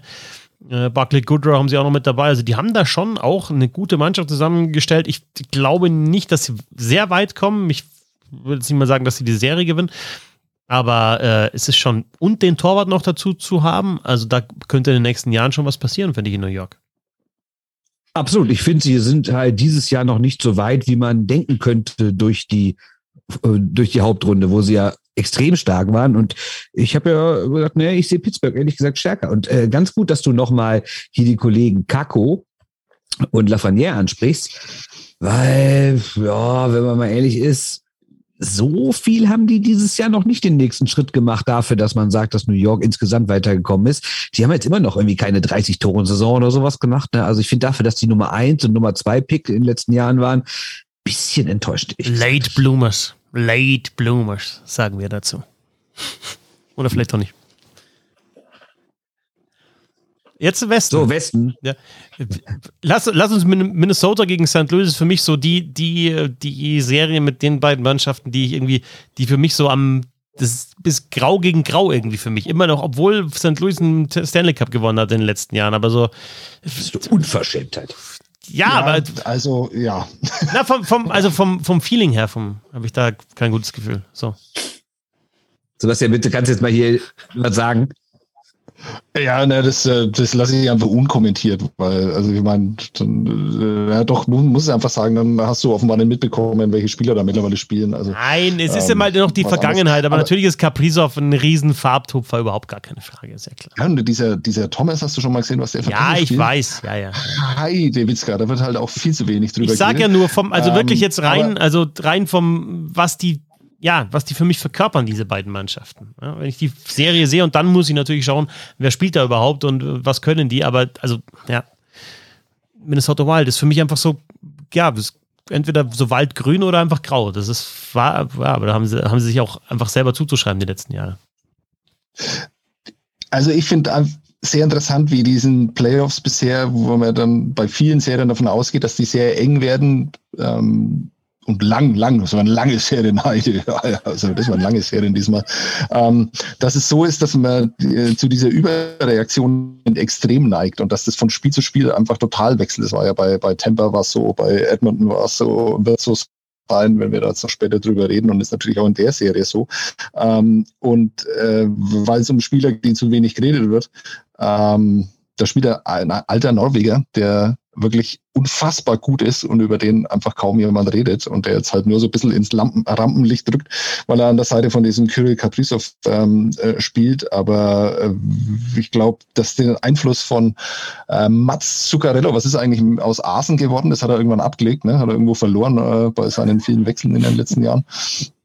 Äh, aber das finde ich einfach eine sehr schöne Geschichte, wie dieser junge Russe und dieser sehr alte Norweger, wie die offenbar ja auch äh, sehr viel Spaß auch noch so abseits des Eises miteinander haben. Also da gibt es ja die Geschichten, wo die halt ewig dann noch auf dem Eis bleiben nach den Trainingseinheiten und da gegenseitig ähm, sich ihre Tricks zeigen und sowas. Ähm, finde ich eine sehr schöne Geschichte, war in diesem Spiel da bei dem 6-2 auch extrem stark. Ähm, aber auch da, und ich finde, es wird bei der Edmonton-Serie wird es noch ähm, mehr Thema, aber auch da gab es einfach Szenen, wo du einfach sagst, okay, das ist kein 6-2. Ja? Also den Bortuso äh, mhm. bricht dann der Schläger gleich in dieser Situation. Wir haben unglaublich äh, unglückliche Situationen da. St. Louis, ähm, Fleury einfach in entscheidenden Situationen mit ganz, ganz starken Saves dann auch. Und dann läuft halt alles für Minnesota und, und äh, die Halle ist da und die Euphorie ist da. Und da wird dann auch geblockt ohne Ende dann noch im und dann geht halt so ein Spiel dann 6-2 aus. Und wollen wir jetzt mal über diese, über die Hüte reden? Weil du die ja. Frage gestellt hast. Hast, ja, du, hast du recherchiert? Nein. Nee. Nein, dann, leider nicht. Dann, dann, reden wir, dann reden wir lieber nicht drüber. Aber diese Situation, dass es dann, ja, natürlich, sehr interessant, dass es da einen Hattrick gab, ähm, der dann zurückgenommen wurde und dann lagen aber die ganzen Heads schon auf dem Eis und dann konnte für den eigentlichen Hattrick dann von Kirill Kaprizov äh, gab es dann keine Heads mehr oder nur noch ganz wenige und äh, der Kollege Schwickerath hat gefragt, was passiert dann eigentlich mit diesen Heads ähm, für diesen ersten Hattrick, ja? Also kriegt man die dann wieder zurück, weil das war ja kein echter Hattrick. Äh, sehr berechtigte Frage. Vielleicht äh, können da unsere Follower äh, und unsere Zuhörer da mal. Also das war zu sagen, normalerweise kriegen Leute die nicht zurück und so ein Ding kann ja auch auch gerne mal 30, 40 Dollar kosten und äh, dann schmeißt das Ding aufs Eis, das Ding ist weg. Und ich habe mal gehört, es gibt manche Vereine, die spenden die dann. Also natürlich, wenn das so alte, abgerockte, 20 Jahre alte Dinger sind, nicht mehr, aber wenn die noch halbwegs vernünftig sind, dann spenden die die mal, weiß ich nicht, Bedürftigen oder in den Kindergarten oder was auch immer. Äh, in Washington habe ich das mal gesehen, die haben quasi äh, so eine Art Schrein. Das ist wie so eine, wie, wie so eine Vitrine ja. und dann kommen die ganzen Hüte da rein und dann kommt das ein Ausdruck dran. Das war der Hattrick von Niklas Backstrom am 23.09. oder geht ja gar nicht, 23. 2012, was auch immer, wie 2009 oder sowas, ne? Äh, aber wie gesagt, du schmeißt das Ding drauf, Schiri geht's im Videobeweis, er kennt das Tor ab. Der hätte ich gesagt, her mit dem Hut, Kollege. Ne? Also, ne? schwierig. Also ich habe ja einmal in Nürnberg meinen äh, Hut äh, aufs Eis geschmissen Gezogen, und ich habe ihn also. bekommen. Weil ich nämlich auch der Einzige war, der es gemacht hat. Aber da gibt's ja auch, du kannst auch relativ leicht, also du kriegst dann das Schiedsrichterzeichen, der kommt zurück vom Videobeweis, wischt so aus und das nächste ist, dass er so, ein, so eine Bewegung macht über dem Kopf Ja. und dann anzeigt, Hüte wieder zurück, gell? wie wenn er sich Ja, das Cap aufzieht und genau, wieder zurück und dann. Und dann gibt es bisschen- Videobeweis, welcher Hut kam von wo Ja, geflogen. genau. Ne? Das ist ja sehr schön. Ne? Das war geil, gehst einfach hin, äh, das war meiner, weißt du, so eine ganz neue. ne? Ein, ein altes Rumpelding willst du nicht zurückhaben. Ne?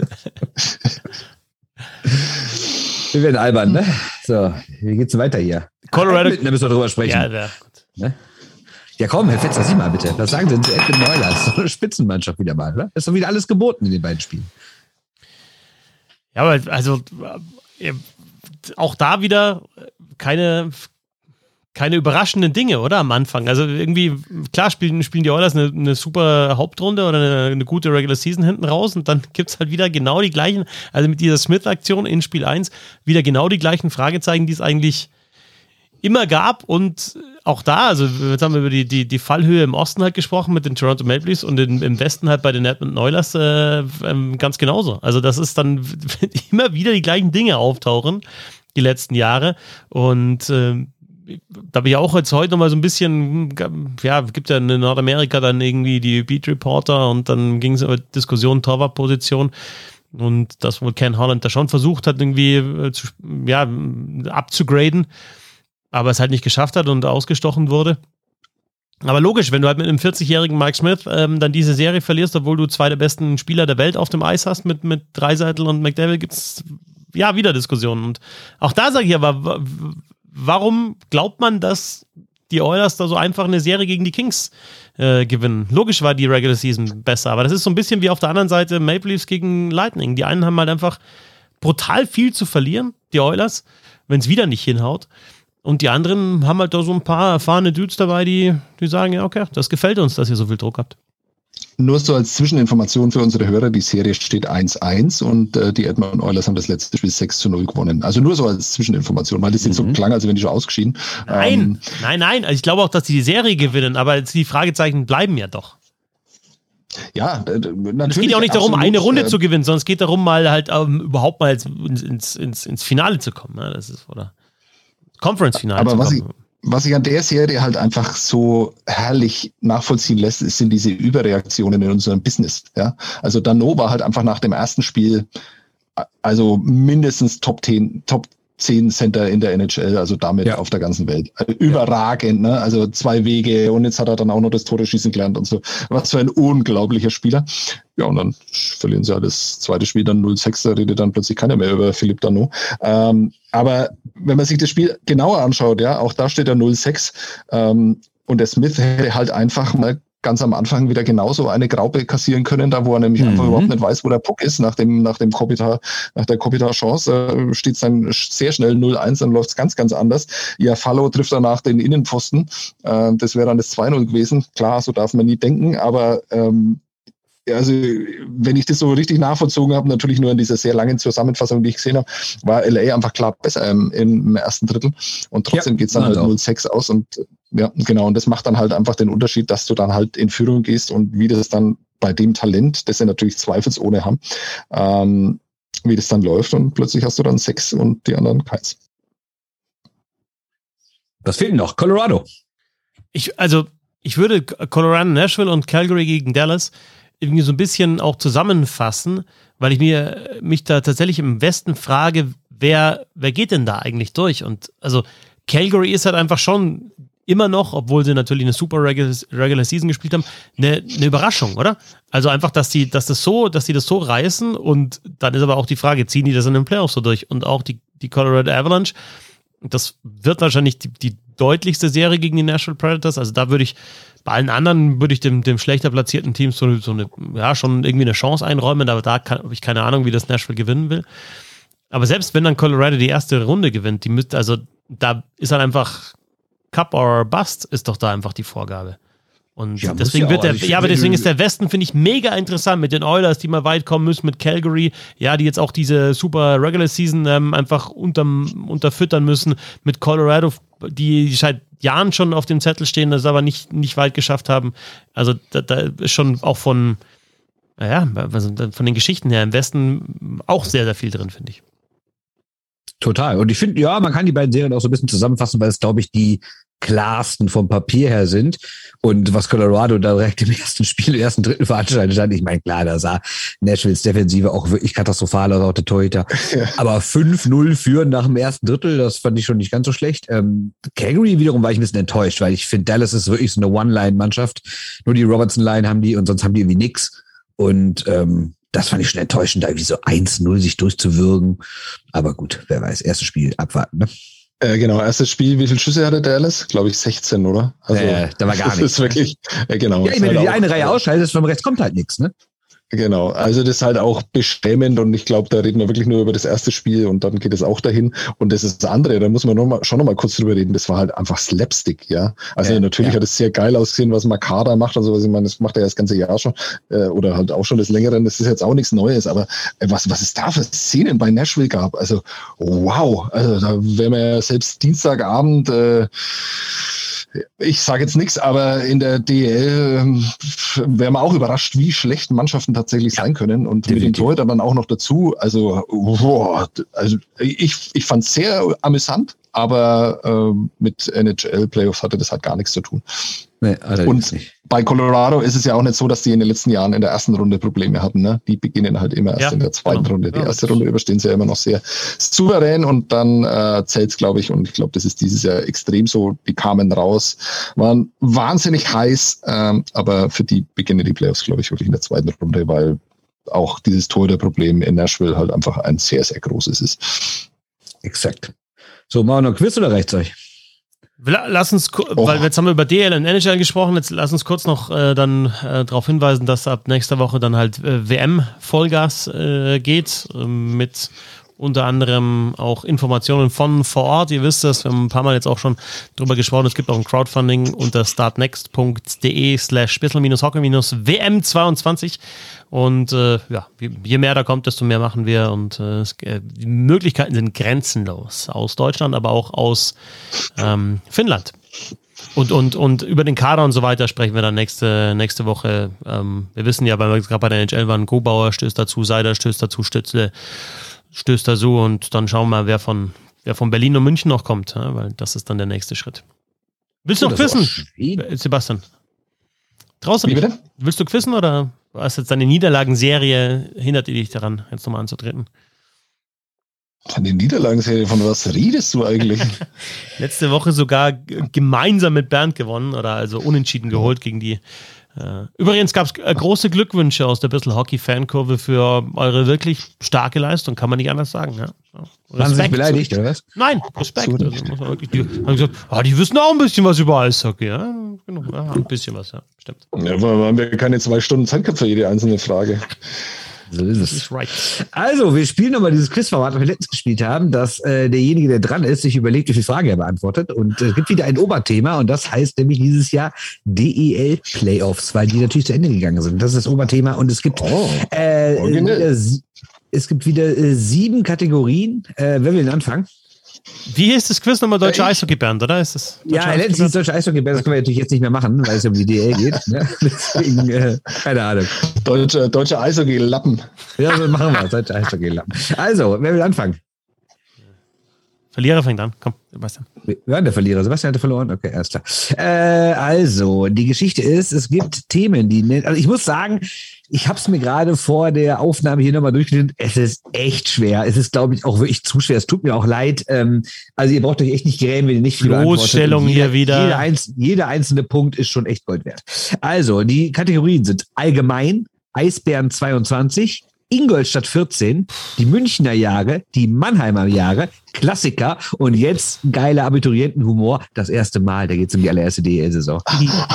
Wegen Sex, ne? Ja. Das erste Mal. Mannheim, äh, brauche ich eigentlich gar nicht aufschreiben. Eisbären 22 äh, würde ich beginnen. Okay, ich lese wie immer die, vorher die drei Fragen vor, ne? Und dann entscheidest du, welche du beantwortest. Ich darf eine klauen, oder? War das nicht auch so? Genau, ja. Jede, die du nicht beantwortest, geht an den Gegenüber. Dann kann der andere also quasi einen Punkt aus deinem klauen. Äh, ja, bist du bereit? Ja, ja, ja. ich äh, versuche mich zu erinnern, aber ja. Okay, die drei Fragen, die ich dir stelle, ist, wie viele Spieler aus dem aktuellen Meisterjahr wurden auch vergangenes Jahr Meister? Die zweite Frage ist, wer war eigentlich Topscorer der Berliner jetzt in den Playoffs? Und die dritte Frage ist, wie viele Eisbären, äh Quatsch, wie viele Eisbären, wie viel, wie lang war die längste Niederlagenserie der Eisbären? So. Äh, zwei von drei. Und welche? Äh, wie viele Spiele im Vorjahr? Wer war Topscorer? Und die andere weiß ich nicht. Okay, ja, dann beantworte mal. Wie viel waren denn im Vorjahr? 14? Ist richtig, ein Punkt, ja. Die andere, wer war Topscorer? What? Das weißt du einfach so, oder was? Nee, ich habe einfach gestern gut zugehört. Ähm, Ich auch. Und äh, wer, war, ja. wer war Topscorer? Also dank seines Hattricks war es äh, Matt White Das ist mit falsch. 14 Punkten. Das ist falsch. Nämlich Herr Byron hat auch 14 Oh, Punkte. da, da darf ich das nicht klauen. weil Das hätte noch ich einen jetzt. Assist hatte. Halt. Weil der noch einen Assist hatte. Und er hat nämlich ein Tor mehr, deswegen ist der Topscorer. Ey, Moment. Darf ich das? Also Byron hätte ich jetzt nicht klauen dürfen, oder was? Das nimmt er Nein, mir. nein. Wenn der die Frage beantwortet, dann nicht. Nur Ja, aber dann, hey, die- pass auf, dann sage ich doch jedes Mal, ich beantworte einfach alle, alle und hab dann. Äh, kein, also jetzt kriegt er aber, jetzt kriegt er keine Nullpunkte, genau so ist es, jetzt kriegt er Nullpunkte. Das war die Genau, Regel. Ja, kriegt er null weil- Punkte. Ja, schon- Genau, das habe ich eben vergessen zu Ah, ja. erzählen, weil man Ja. muss alle richtig Ah, beantworten. ja, ja, ja, okay. Weil Aber sonst, sonst beantworte ich immer alle und sage, ja gut, dann kann ja gut. Sehr gut Also null. Punkte, ja. Genau. Also null Punkte für Herrn Sebastian. aber ich darf eins klauen, oder? Jetzt darfst du eins klauen, nämlich wie lang war die längste Niederlagenserie der Ähm, Eisbären während der Hauptrunde? Äh, drei Spiele waren es. Völlig richtig, ein Punkt geklaut. So, nächste Kategorie. Du bist dran. Fetzi darf Ja, aussuchen. ja Allgemein wirklich Ingolstadt, gesagt, Münchner ja, Jahre, Mannheimer Jahre, Klassiker und das erste Mal. Ja, hier, ich nehme die Münchner Jahre. Die Münchner Jahre. Ihr habt Glück gehabt, dass es exakt die beiden einfachsten Kategorien sind. Nachher wird ihr gar nichts mehr raffen. Also, die Fragen. Wie viele Finalspiele brauchte der EHC, um drei Finalserien zu gewinnen? Die zweite Frage. Wer stand beim ersten Titel 2016 in den Playoffs im Tor? Und die dritte Frage. Wer war 2018 Playoff MVP? Das ist die Frage, ob ich jetzt zocke. Alle drei. Alle drei, ja, Respekt. Ja, dann hauen Sie mal rein. Fangen wir Ähm. an mit der ersten. Wie viele Finalspiele brauchte der ERC, um drei Serien zu gewinnen? Ähm, 5 plus 4 plus 7 sind 16. Richtig. Zweite, wer stand 2016 im Tor? David Leggio. Richtig. Wer war 18 Playoff-MVP? John Matsumoto. Auch richtig. Meine Güte, drei Punkte. Fetzi schon mit vier Punkten unterwegs. He's back. He's back. 4-0. Sensationell. 4 zu 0. 4 zu 0. Sebastian, du bist dran. Kann ich, kann ich da rechnen? Also rein rechnerisch ist es noch möglich, dass ich da noch irgendwie mitspielen kann in dem Spiel? Ja, oder ist ja, das jetzt ja. vorbei? Oder gehst du dann einfach, also pff, Geht dann weiter. gehst, gehst du nach Hause, wenn das nicht gegen gehen würde, oder? Also dann be a man bis zum Schluss, würde ich Nee, sagen, einfach. Ja. Was, man muss ja einfach anerkennen, wenn jemand einfach so stark ist, wie du das heute bist. Also das ist ja wirklich beeindruckend. Ähm, äh, ich gehe äh, mit Mannheim 81 bis 84 bitte. Also, das ist schwer. Mannheimer Jahre. Frage 1. Wie oft wurden die Adler zwischen 97 und 99, das sind ja die drei Titeljahre, ne? Wie oft wurden sie denn der Hauptrundenmeister? Frage 2. Wer war über die drei Meisterjahre ihr Topscorer? Frage 3. Wie hieß denn der Meistertrainer in dieser Zeit?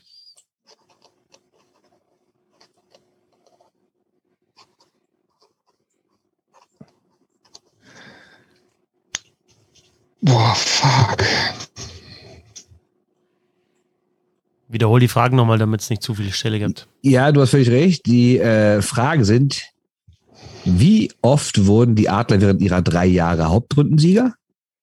Wer war ihr Topscorer in diesen drei Meisterjahren? Also über alle drei Jahre zusammen, quasi ihr bester Stürmer. Und wer war denn der Trainer damals, der mit denen die drei Meisterschaften gewonnen hat? Was ist erbärmlich, dass ich das nicht mal weiß. Also ich kann nur eine davon beantworten. Ja, okay, welchen machst du? Äh, der Topscorer. Und das war? Drei Meisterjahre. Äh, Jan Alston. Nein, das war Dave Tomlinson. Herr Fetzer. Ich sage, es ist wirklich schwer. Also ich habe ehrlich gesagt die meisten Sachen auch erst nochmal neu googeln müssen. Also ich, ja. Also es ist halt auch, das ist halt einfach, wisst ihr ja überhaupt nicht meine Zeit einfach. Tatsächlich nämlich einfach auch nicht, deswegen gar nicht. googeln. Also, also aber dass wir den Trainer nicht wissen, ist halt brutal. Ja? Also, Oh nee, wirklich. äh, Was? Jedes Mal sagt ihr das. Was? Oh. ja, Was halt zwischen, weiß ich nicht, 1951 und offenbar 2016 Eishockey nicht verfolgt habt. Jedes Mal. Ja, aber 1999 war ich halt noch nicht Mitte 20. Sorry, also da habe ich ja vielleicht noch andere Sachen. Ja, ist es verboten, vor Mitte 20 was zu interessieren? Oder was? Ja, aber für andere- wie, wie alt, Also- äh, Christoph, wie alt, wie alt bist du denn jetzt eigentlich? Nein, Immer noch- ich, ich frage einfach nur, weil das offenbar immer noch so eine große Rolle spielt. Aber ab Nein. einem gewissen Alter spielt es einfach keine Ja, Rolle mehr. okay, Es ist gut. auch scheißegal. Wir Immer- sind halt einfach alle Oh. alt. bin So, immer noch, so, ja, so. gut. Ja, Fetzi, komm, hau mal rein hier. also, also ähm, also möchtest du eine Frage beantworten? Ja, ähm, ich ich kann ja einfach, also ich denke, dass sie dann einmal Hauptrundenerster waren, das ist aber geraten, keine Ahnung, und Lance Nethery war der Coach. das ist absolut beides richtig, gibt zwei Punkte. aber also das erste war geraten, das zweite, das wusste ich dann doch. Okay, weiter geht's. Du darfst wieder Aber, aussuchen. aber mega, mega stark, wie begeistert du heute von dir bist. Das äh, finde ich auch sehr sympathisch. Das liegt aber an dem Altbier, das ist jetzt ein Liter, den ich mir halt jetzt da in den letzten eineinhalb Stunden einfach reingeschüttet habe. Ich muss pinkeln ohne Ende. Aber ich ziehe das jetzt durch. 6 zu 0. Sag weiter. Was willst du haben? Allgemein Ingolstadt, äh, Klassiker das erste Mal. Ist eingeschlafen, oder? Achso, ich, ah ja, allgemein dann. Sorry, ich bin da dran. Ja, ich habe mir gedacht, 6-0, da, da lasse ich also. jetzt. Also, erste, wie viele verschiedene Meister gab es schon in der DL?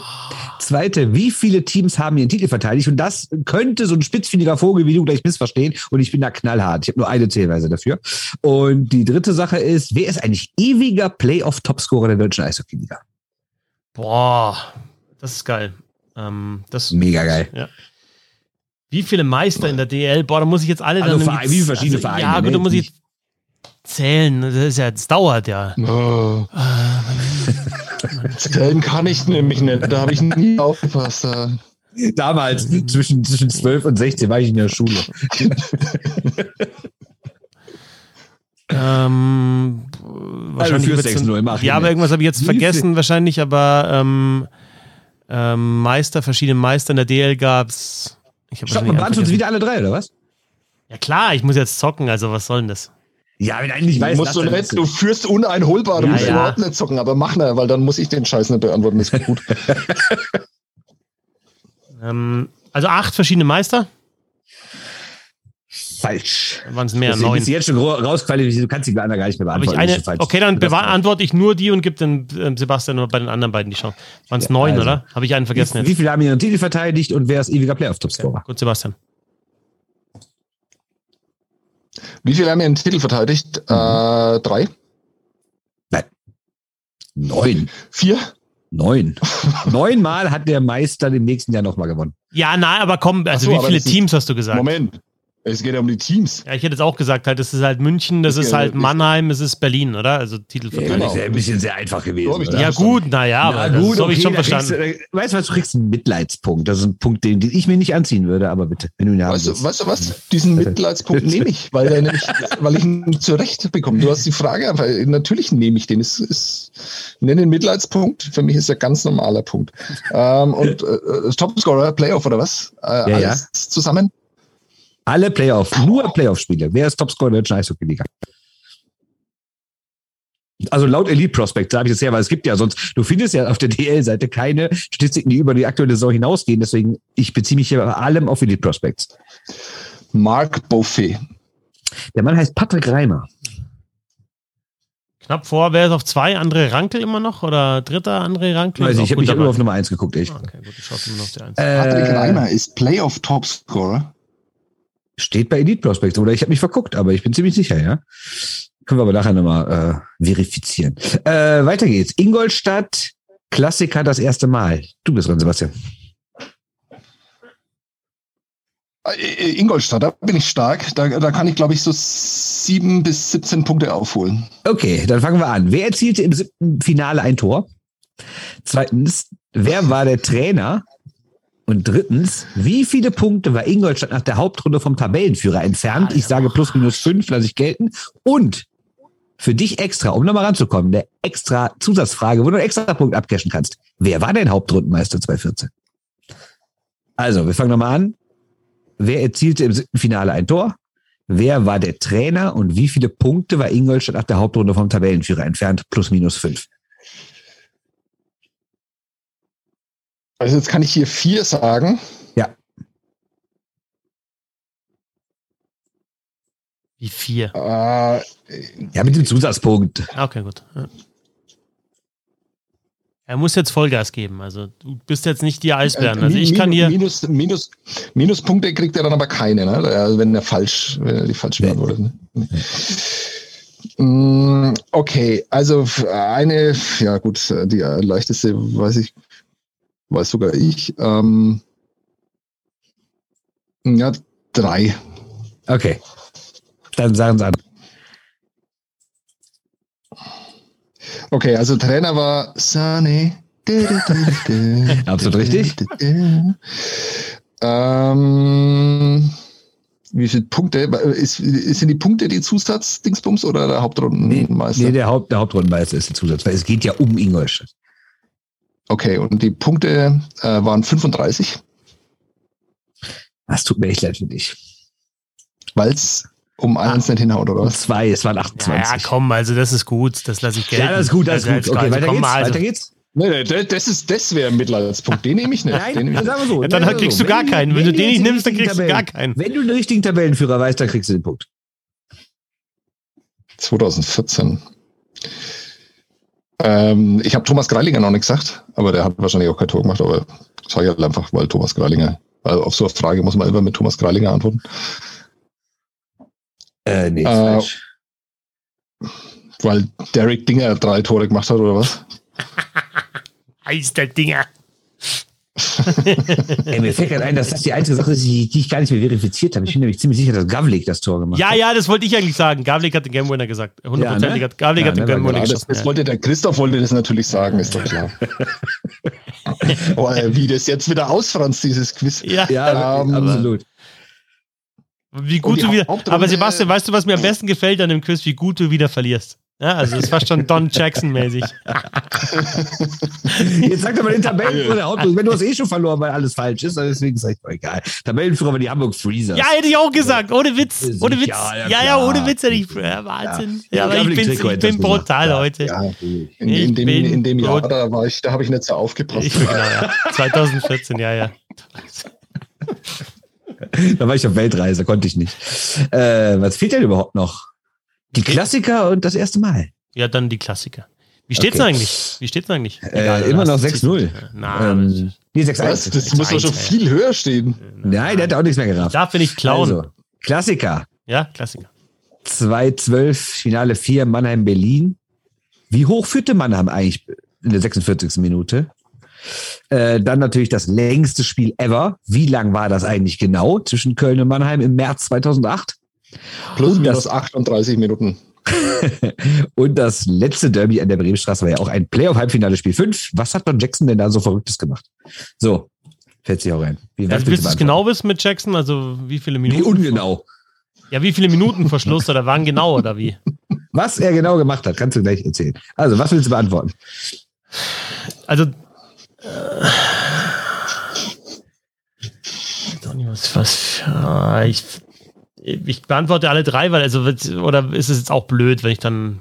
Nee, Ja, nee, nee. nee, das ist gar nicht blöd. Ähm, äh, ich- Ja, wir müssen echt mal Minuspunkte einführen, weil sonst kann man das ja wirklich immer machen, wenn man ja, führt, ne? genau, ja, das ist Ja, eben genau wie ja, die Eisbären Berlin halt immer gut vorchecken und so. Ja. Genau. Also, genau. jetzt habe ich es wieder nicht im Kopf, wie, wie lang das genau, also Philipp Gogula hat natürlich das längst- längste Finale damals, äh, das längste Spiel. Also mir beendet. reicht, wenn du weißt, welches Verlängerungsdrittel es war. Ja, das war doch die acht, das war das, war das achte Drittel. Falsch. Ich habe so im Kopf, dass es das neunte war. Das war die sechste Verlängerung. Okay. Ja, Oder? gut. Ja. Ja, das ist richtig. Ja. Ärgerlich. Ähm, also auf jeden Fall noch 118 und 8 oder so war es irgendwie, oder? 168. 168 und 8, genau. Äh, okay, äh, falsch. Ähm, äh, Mann in Berlin 118, führte. das achte. Hm. Ja, ja, nein, nein, nein. diese 100, ja, 14 ja, ja, ja, ja. Äh, für- 50 Minuten, sorry. Entschuldigung, ja. 100 ja ist klar. Ja. 18, was? 18, 1808 in der achten Verlängerung. Nee, 18. 8, 8, 16 war es. Okay. Ja. Ähm, äh, Mannheim Berlin war damals Du 2012. bist gar nicht mehr dran, du hast ja schon falsch beantwortet. Naja, aber ich darf ja nicht. Dieses Quiz läuft ein bisschen aus dem Ruder, ne? Nein, ich finde es super. Mir gefällt es sehr gut. Äh, Christoph, ja, bitte weiter. Nee, nee, mach du. Okay. Du kannst jetzt, ja, dabei. Ich, hab- ich versuche doch nur davon abzulenken, dass ich wirklich heute überhaupt keinen blassen Schimmer habe.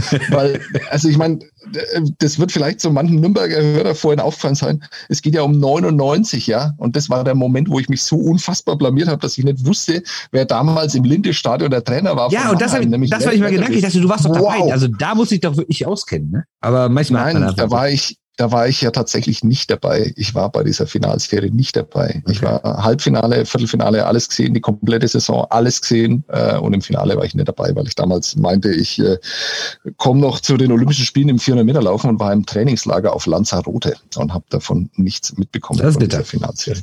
Das ist bitter, absolut. Ähm, Das ist naja. auf jeden Fall die beste Geschichte im Quiz. Das stimmt. So, Ich kann also, sie noch ein wenig ausführen, da. Äh, Ja, gerne. einen Sonnenbrand auf Lanzarote gehabt. Ähm, was, wie hoch die, die Mannheimer schon geführt haben. Genau, in der 46. Minute. Sie haben das Spiel ja noch legendärerweise verloren. Ne? Ja, Ja, ja, natürlich, ich weiß, ich- ich weiß, ja. Für, das Unbedarf, für den unbedarften Teil unseres Publikums, ne, sag ich mal. Äh, sie haben hochgeführt, sie wären, sie wären Meister geworden im letzten Drittel, 46 Minuten haben sie geführt, aber das Spiel noch verloren. Wie hoch haben sie denn geführt? Oh Gott, ich weiß es nicht, das ist peinlich. Weil jedes Mal, wenn ich mich dieses, wenn mich dieses äh, Spiel streift, weiß ich immer oder merke ich, dass ich nichts weiß davon. 1,5. 4-1 war oder? 5-2. 5-2. haben Ja, sie 5 geführt. plus 3. Und 5-6 ist es ausgegangen noch. Ja. Okay, und Fetzi, dann darfst du jetzt nochmal äh, Herrn äh, Jackson an der Bremenstraße feiern. Ja, also der Torwart halt rausgenommen äh, mit, ähm, was weiß ich, wie viel, also ich weiß nicht, wie viele Minuten es genau waren. Brauchst du da auch die Sekunden oder so, oder was? Nee, das Entscheidende ist doch, wie es schon vorher aussah. Also die entscheidende Sache war doch, Düsseldorf hatte eine 5-3 Überzeit und den Torwart raus. Und die spielen 6 gegen 3 und drehen dadurch das Spiel. Fünf Minuten Verschluss. Und 6 gegen 3 hatte man, glaube ich, damals fünf Minuten Verschluss noch nicht gesehen, oder? Weiß ich nicht, aber also ich dachte, du willst jetzt genau wissen, wie lange vor Schluss, aber diese Torwart rausgenommen. Nee, da ging es um die 6-3 Nummer. Egal, hier geht ja alles im Bach runter. Jetzt machen wir noch die allerletzte. die allerletzte. Ich finde, muss ich wirklich sagen, das ist ein bisschen schade. Ich meine, es ist lustig zum Teil, aber dass der Christoph halt einfach so abliefert, das, äh, das weh, kommt jetzt gar nicht mehr so raus. Das müssen wir noch ein bisschen rausarbeiten. Nein, aber jetzt, weil ja, also das ganze Verlängerung und so, ich habe das ja vor kurzem, ich habe das sogar erzählt jetzt, wie lang die längste Verlängerung war und dann waren auch noch die Tafeln, als dann irgendwie, also das ist auch Wahnsinn, dass ich das nicht irgendwie auf die Sekunde genau muss man eigentlich wissen. Ich habe ja mal gehört, die sind da zur Tankstelle haben Schokoriegel geholt. Was? Ich- Tatsächlich, das ist aber eine interessante Geschichte, warum denn Das das? vorher aber noch nie gehört. Haben die vielleicht auch Cola getrunken oder so auf der Bank? Ja, Ja, und eine Pizza angeblich. Ah, Hab ich Pizza, vorher noch nie gehört. Die letzten aber mal gehört. war ja nichts mehr offen um die Zeit, ne? War nur, war nur noch Tankstelle offen. Ne? Ja. Der Gavlik, den, der saß auf der Strafbank, als der Jackson damals in 99 mit Mannheim Meister geworden ist. Ne? Also, Genau, weiter geht das jetzt. längste Penaltyschießen ähm, aller Zeiten war. Wer, wer war Also. das, der da auf der Strafbank saß? Äh, naja. Ähm, äh, Das war David da ist Lentio. noch üblich das erste Mal. Genau. Also, wir, wir, ihr macht das ja einfach zusammen, weil das Spiel ist eh durch. Ähm, Nein, Nein. nein, das ist mein erstes Mal. Mein erstes okay, okay, Mal. alles klar. Stimmt, das, das, das soll was Besonderes sein. Deswegen machen wir es auch so. Gleich 1995 gab es einen Rekord für Tore in den Playoffs. Zwei Leute haben ihn geholt. Bullard, Beresin. Beide im gleichen Jahr, seitdem nicht gebrochen. Wie viele Tore haben sie denn gemacht in einer Playoff, äh, in einer Playoff-Saison? Das zweite ist, in demselben Jahr, weil es geht ja um das Jahr, standen ja im Finale Köln und Landshut. Aber wer waren denn die beiden anderen Teams im Halbfinale? Und die dritte Frage ist, die wievielte Meisterschaft war das eigentlich für die Haie? Boah, So, ey, das also das ist dann schon echt Oh, schwierig, fuck, ich, Alter. weiß, ich weiß da gar nichts. Ja, dann rate doch einfach. So, Also- wie viele Tore ist bis heute Also, der Playoff-Rekord in der deutschen Eishockey-Liga in einer Saison für einen Spieler? Aber insgesamt für einen Spieler. In der, oder nur Playoffs? Weil Beresin hat ja. Nur Playoffs. Okay, der hat.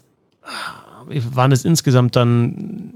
Waren es Warum dann. antwortet der denn jetzt? Wie zusammen hast du gesagt? Nee, ich blick, doch nicht. Ich blick okay. nicht euch. Ich blick gar nicht. Ich will es auch, ich will's auch zusammen. Ich will es auch Ja, zusammen. gern zusammen. Erst mal am besten immer zusammen. Ja, wenn wir gerade.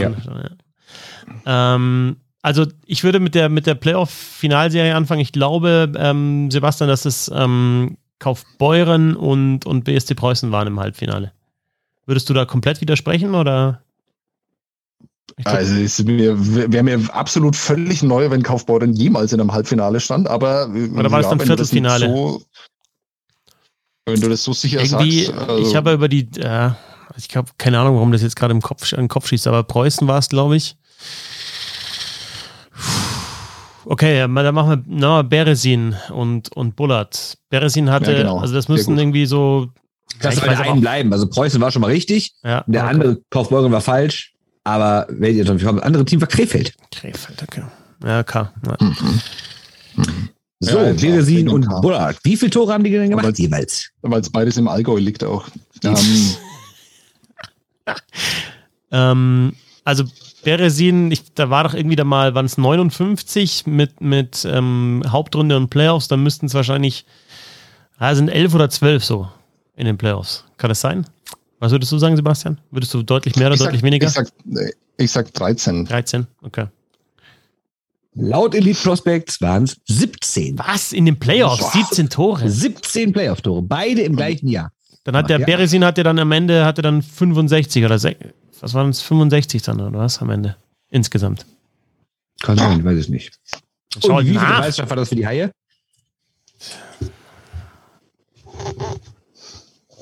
Hallo? Die vorletzte. Das stimmt. Also,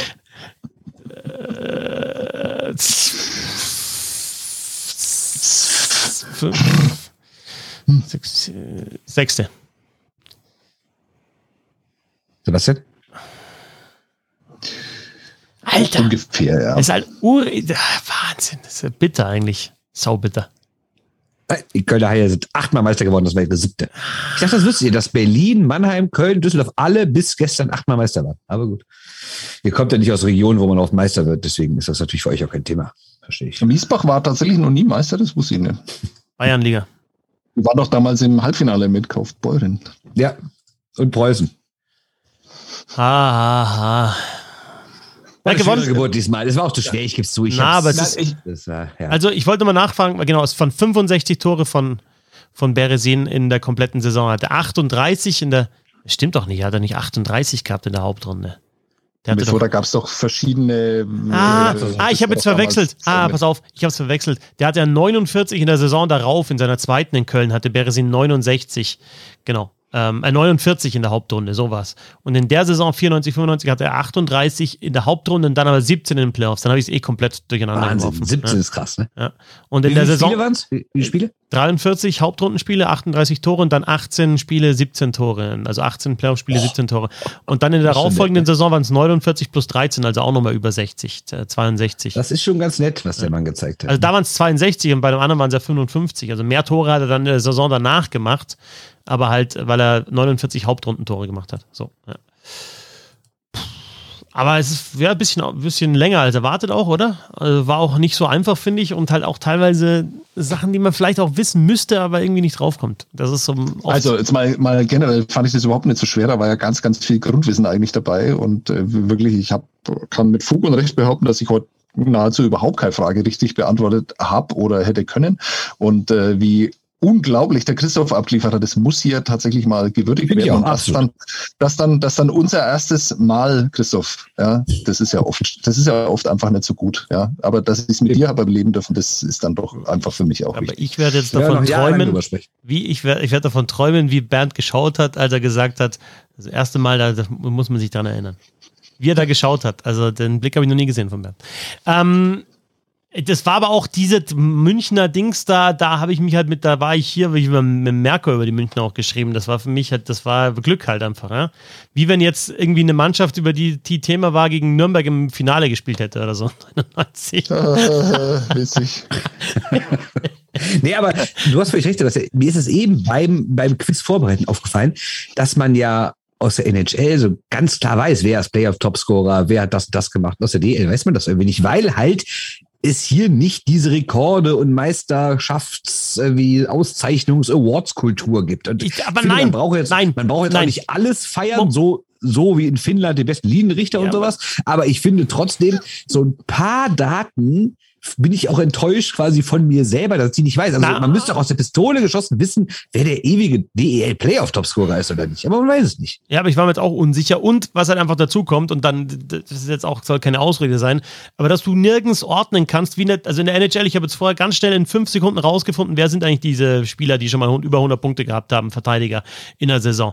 Das musst du einfach in der Liga, in der professionellen, musst du das irgendwo rausfinden können. das muss irgendwie eine Ich Stadt. verstehe auch Und nicht, es wird, warum die es die wird, nicht einbetten irgendwie es- auf der Homepage und dann historisch es wird kritisiert, dass die NHL-Seite, also außer Nordamerika wird kritisiert, dass die NHL.com scheiße ist, dass du da nichts findest. Also du findest halt tausendmal mehr als über das deutsche Eishockey. Und wir haben schon drüber gesprochen, dass du über die Bundesliga, also es ist auch saupeinlich, dass ich halt nicht, nicht weiß, wie viele Punkte Kühnhackel gemacht hat oder Höfner oder sonst was. Aber das, also dann, dann musst du es halt einfach mal irgendwo eingeben können und einfach mal nachschauen können. Also das fehlt einfach, muss man nicht sagen. Ganz klar, es braucht ganz klar auf der DEL-Homepage zumindest irgendwie eine dauerhafte Statistik und sei es nur irgendwie.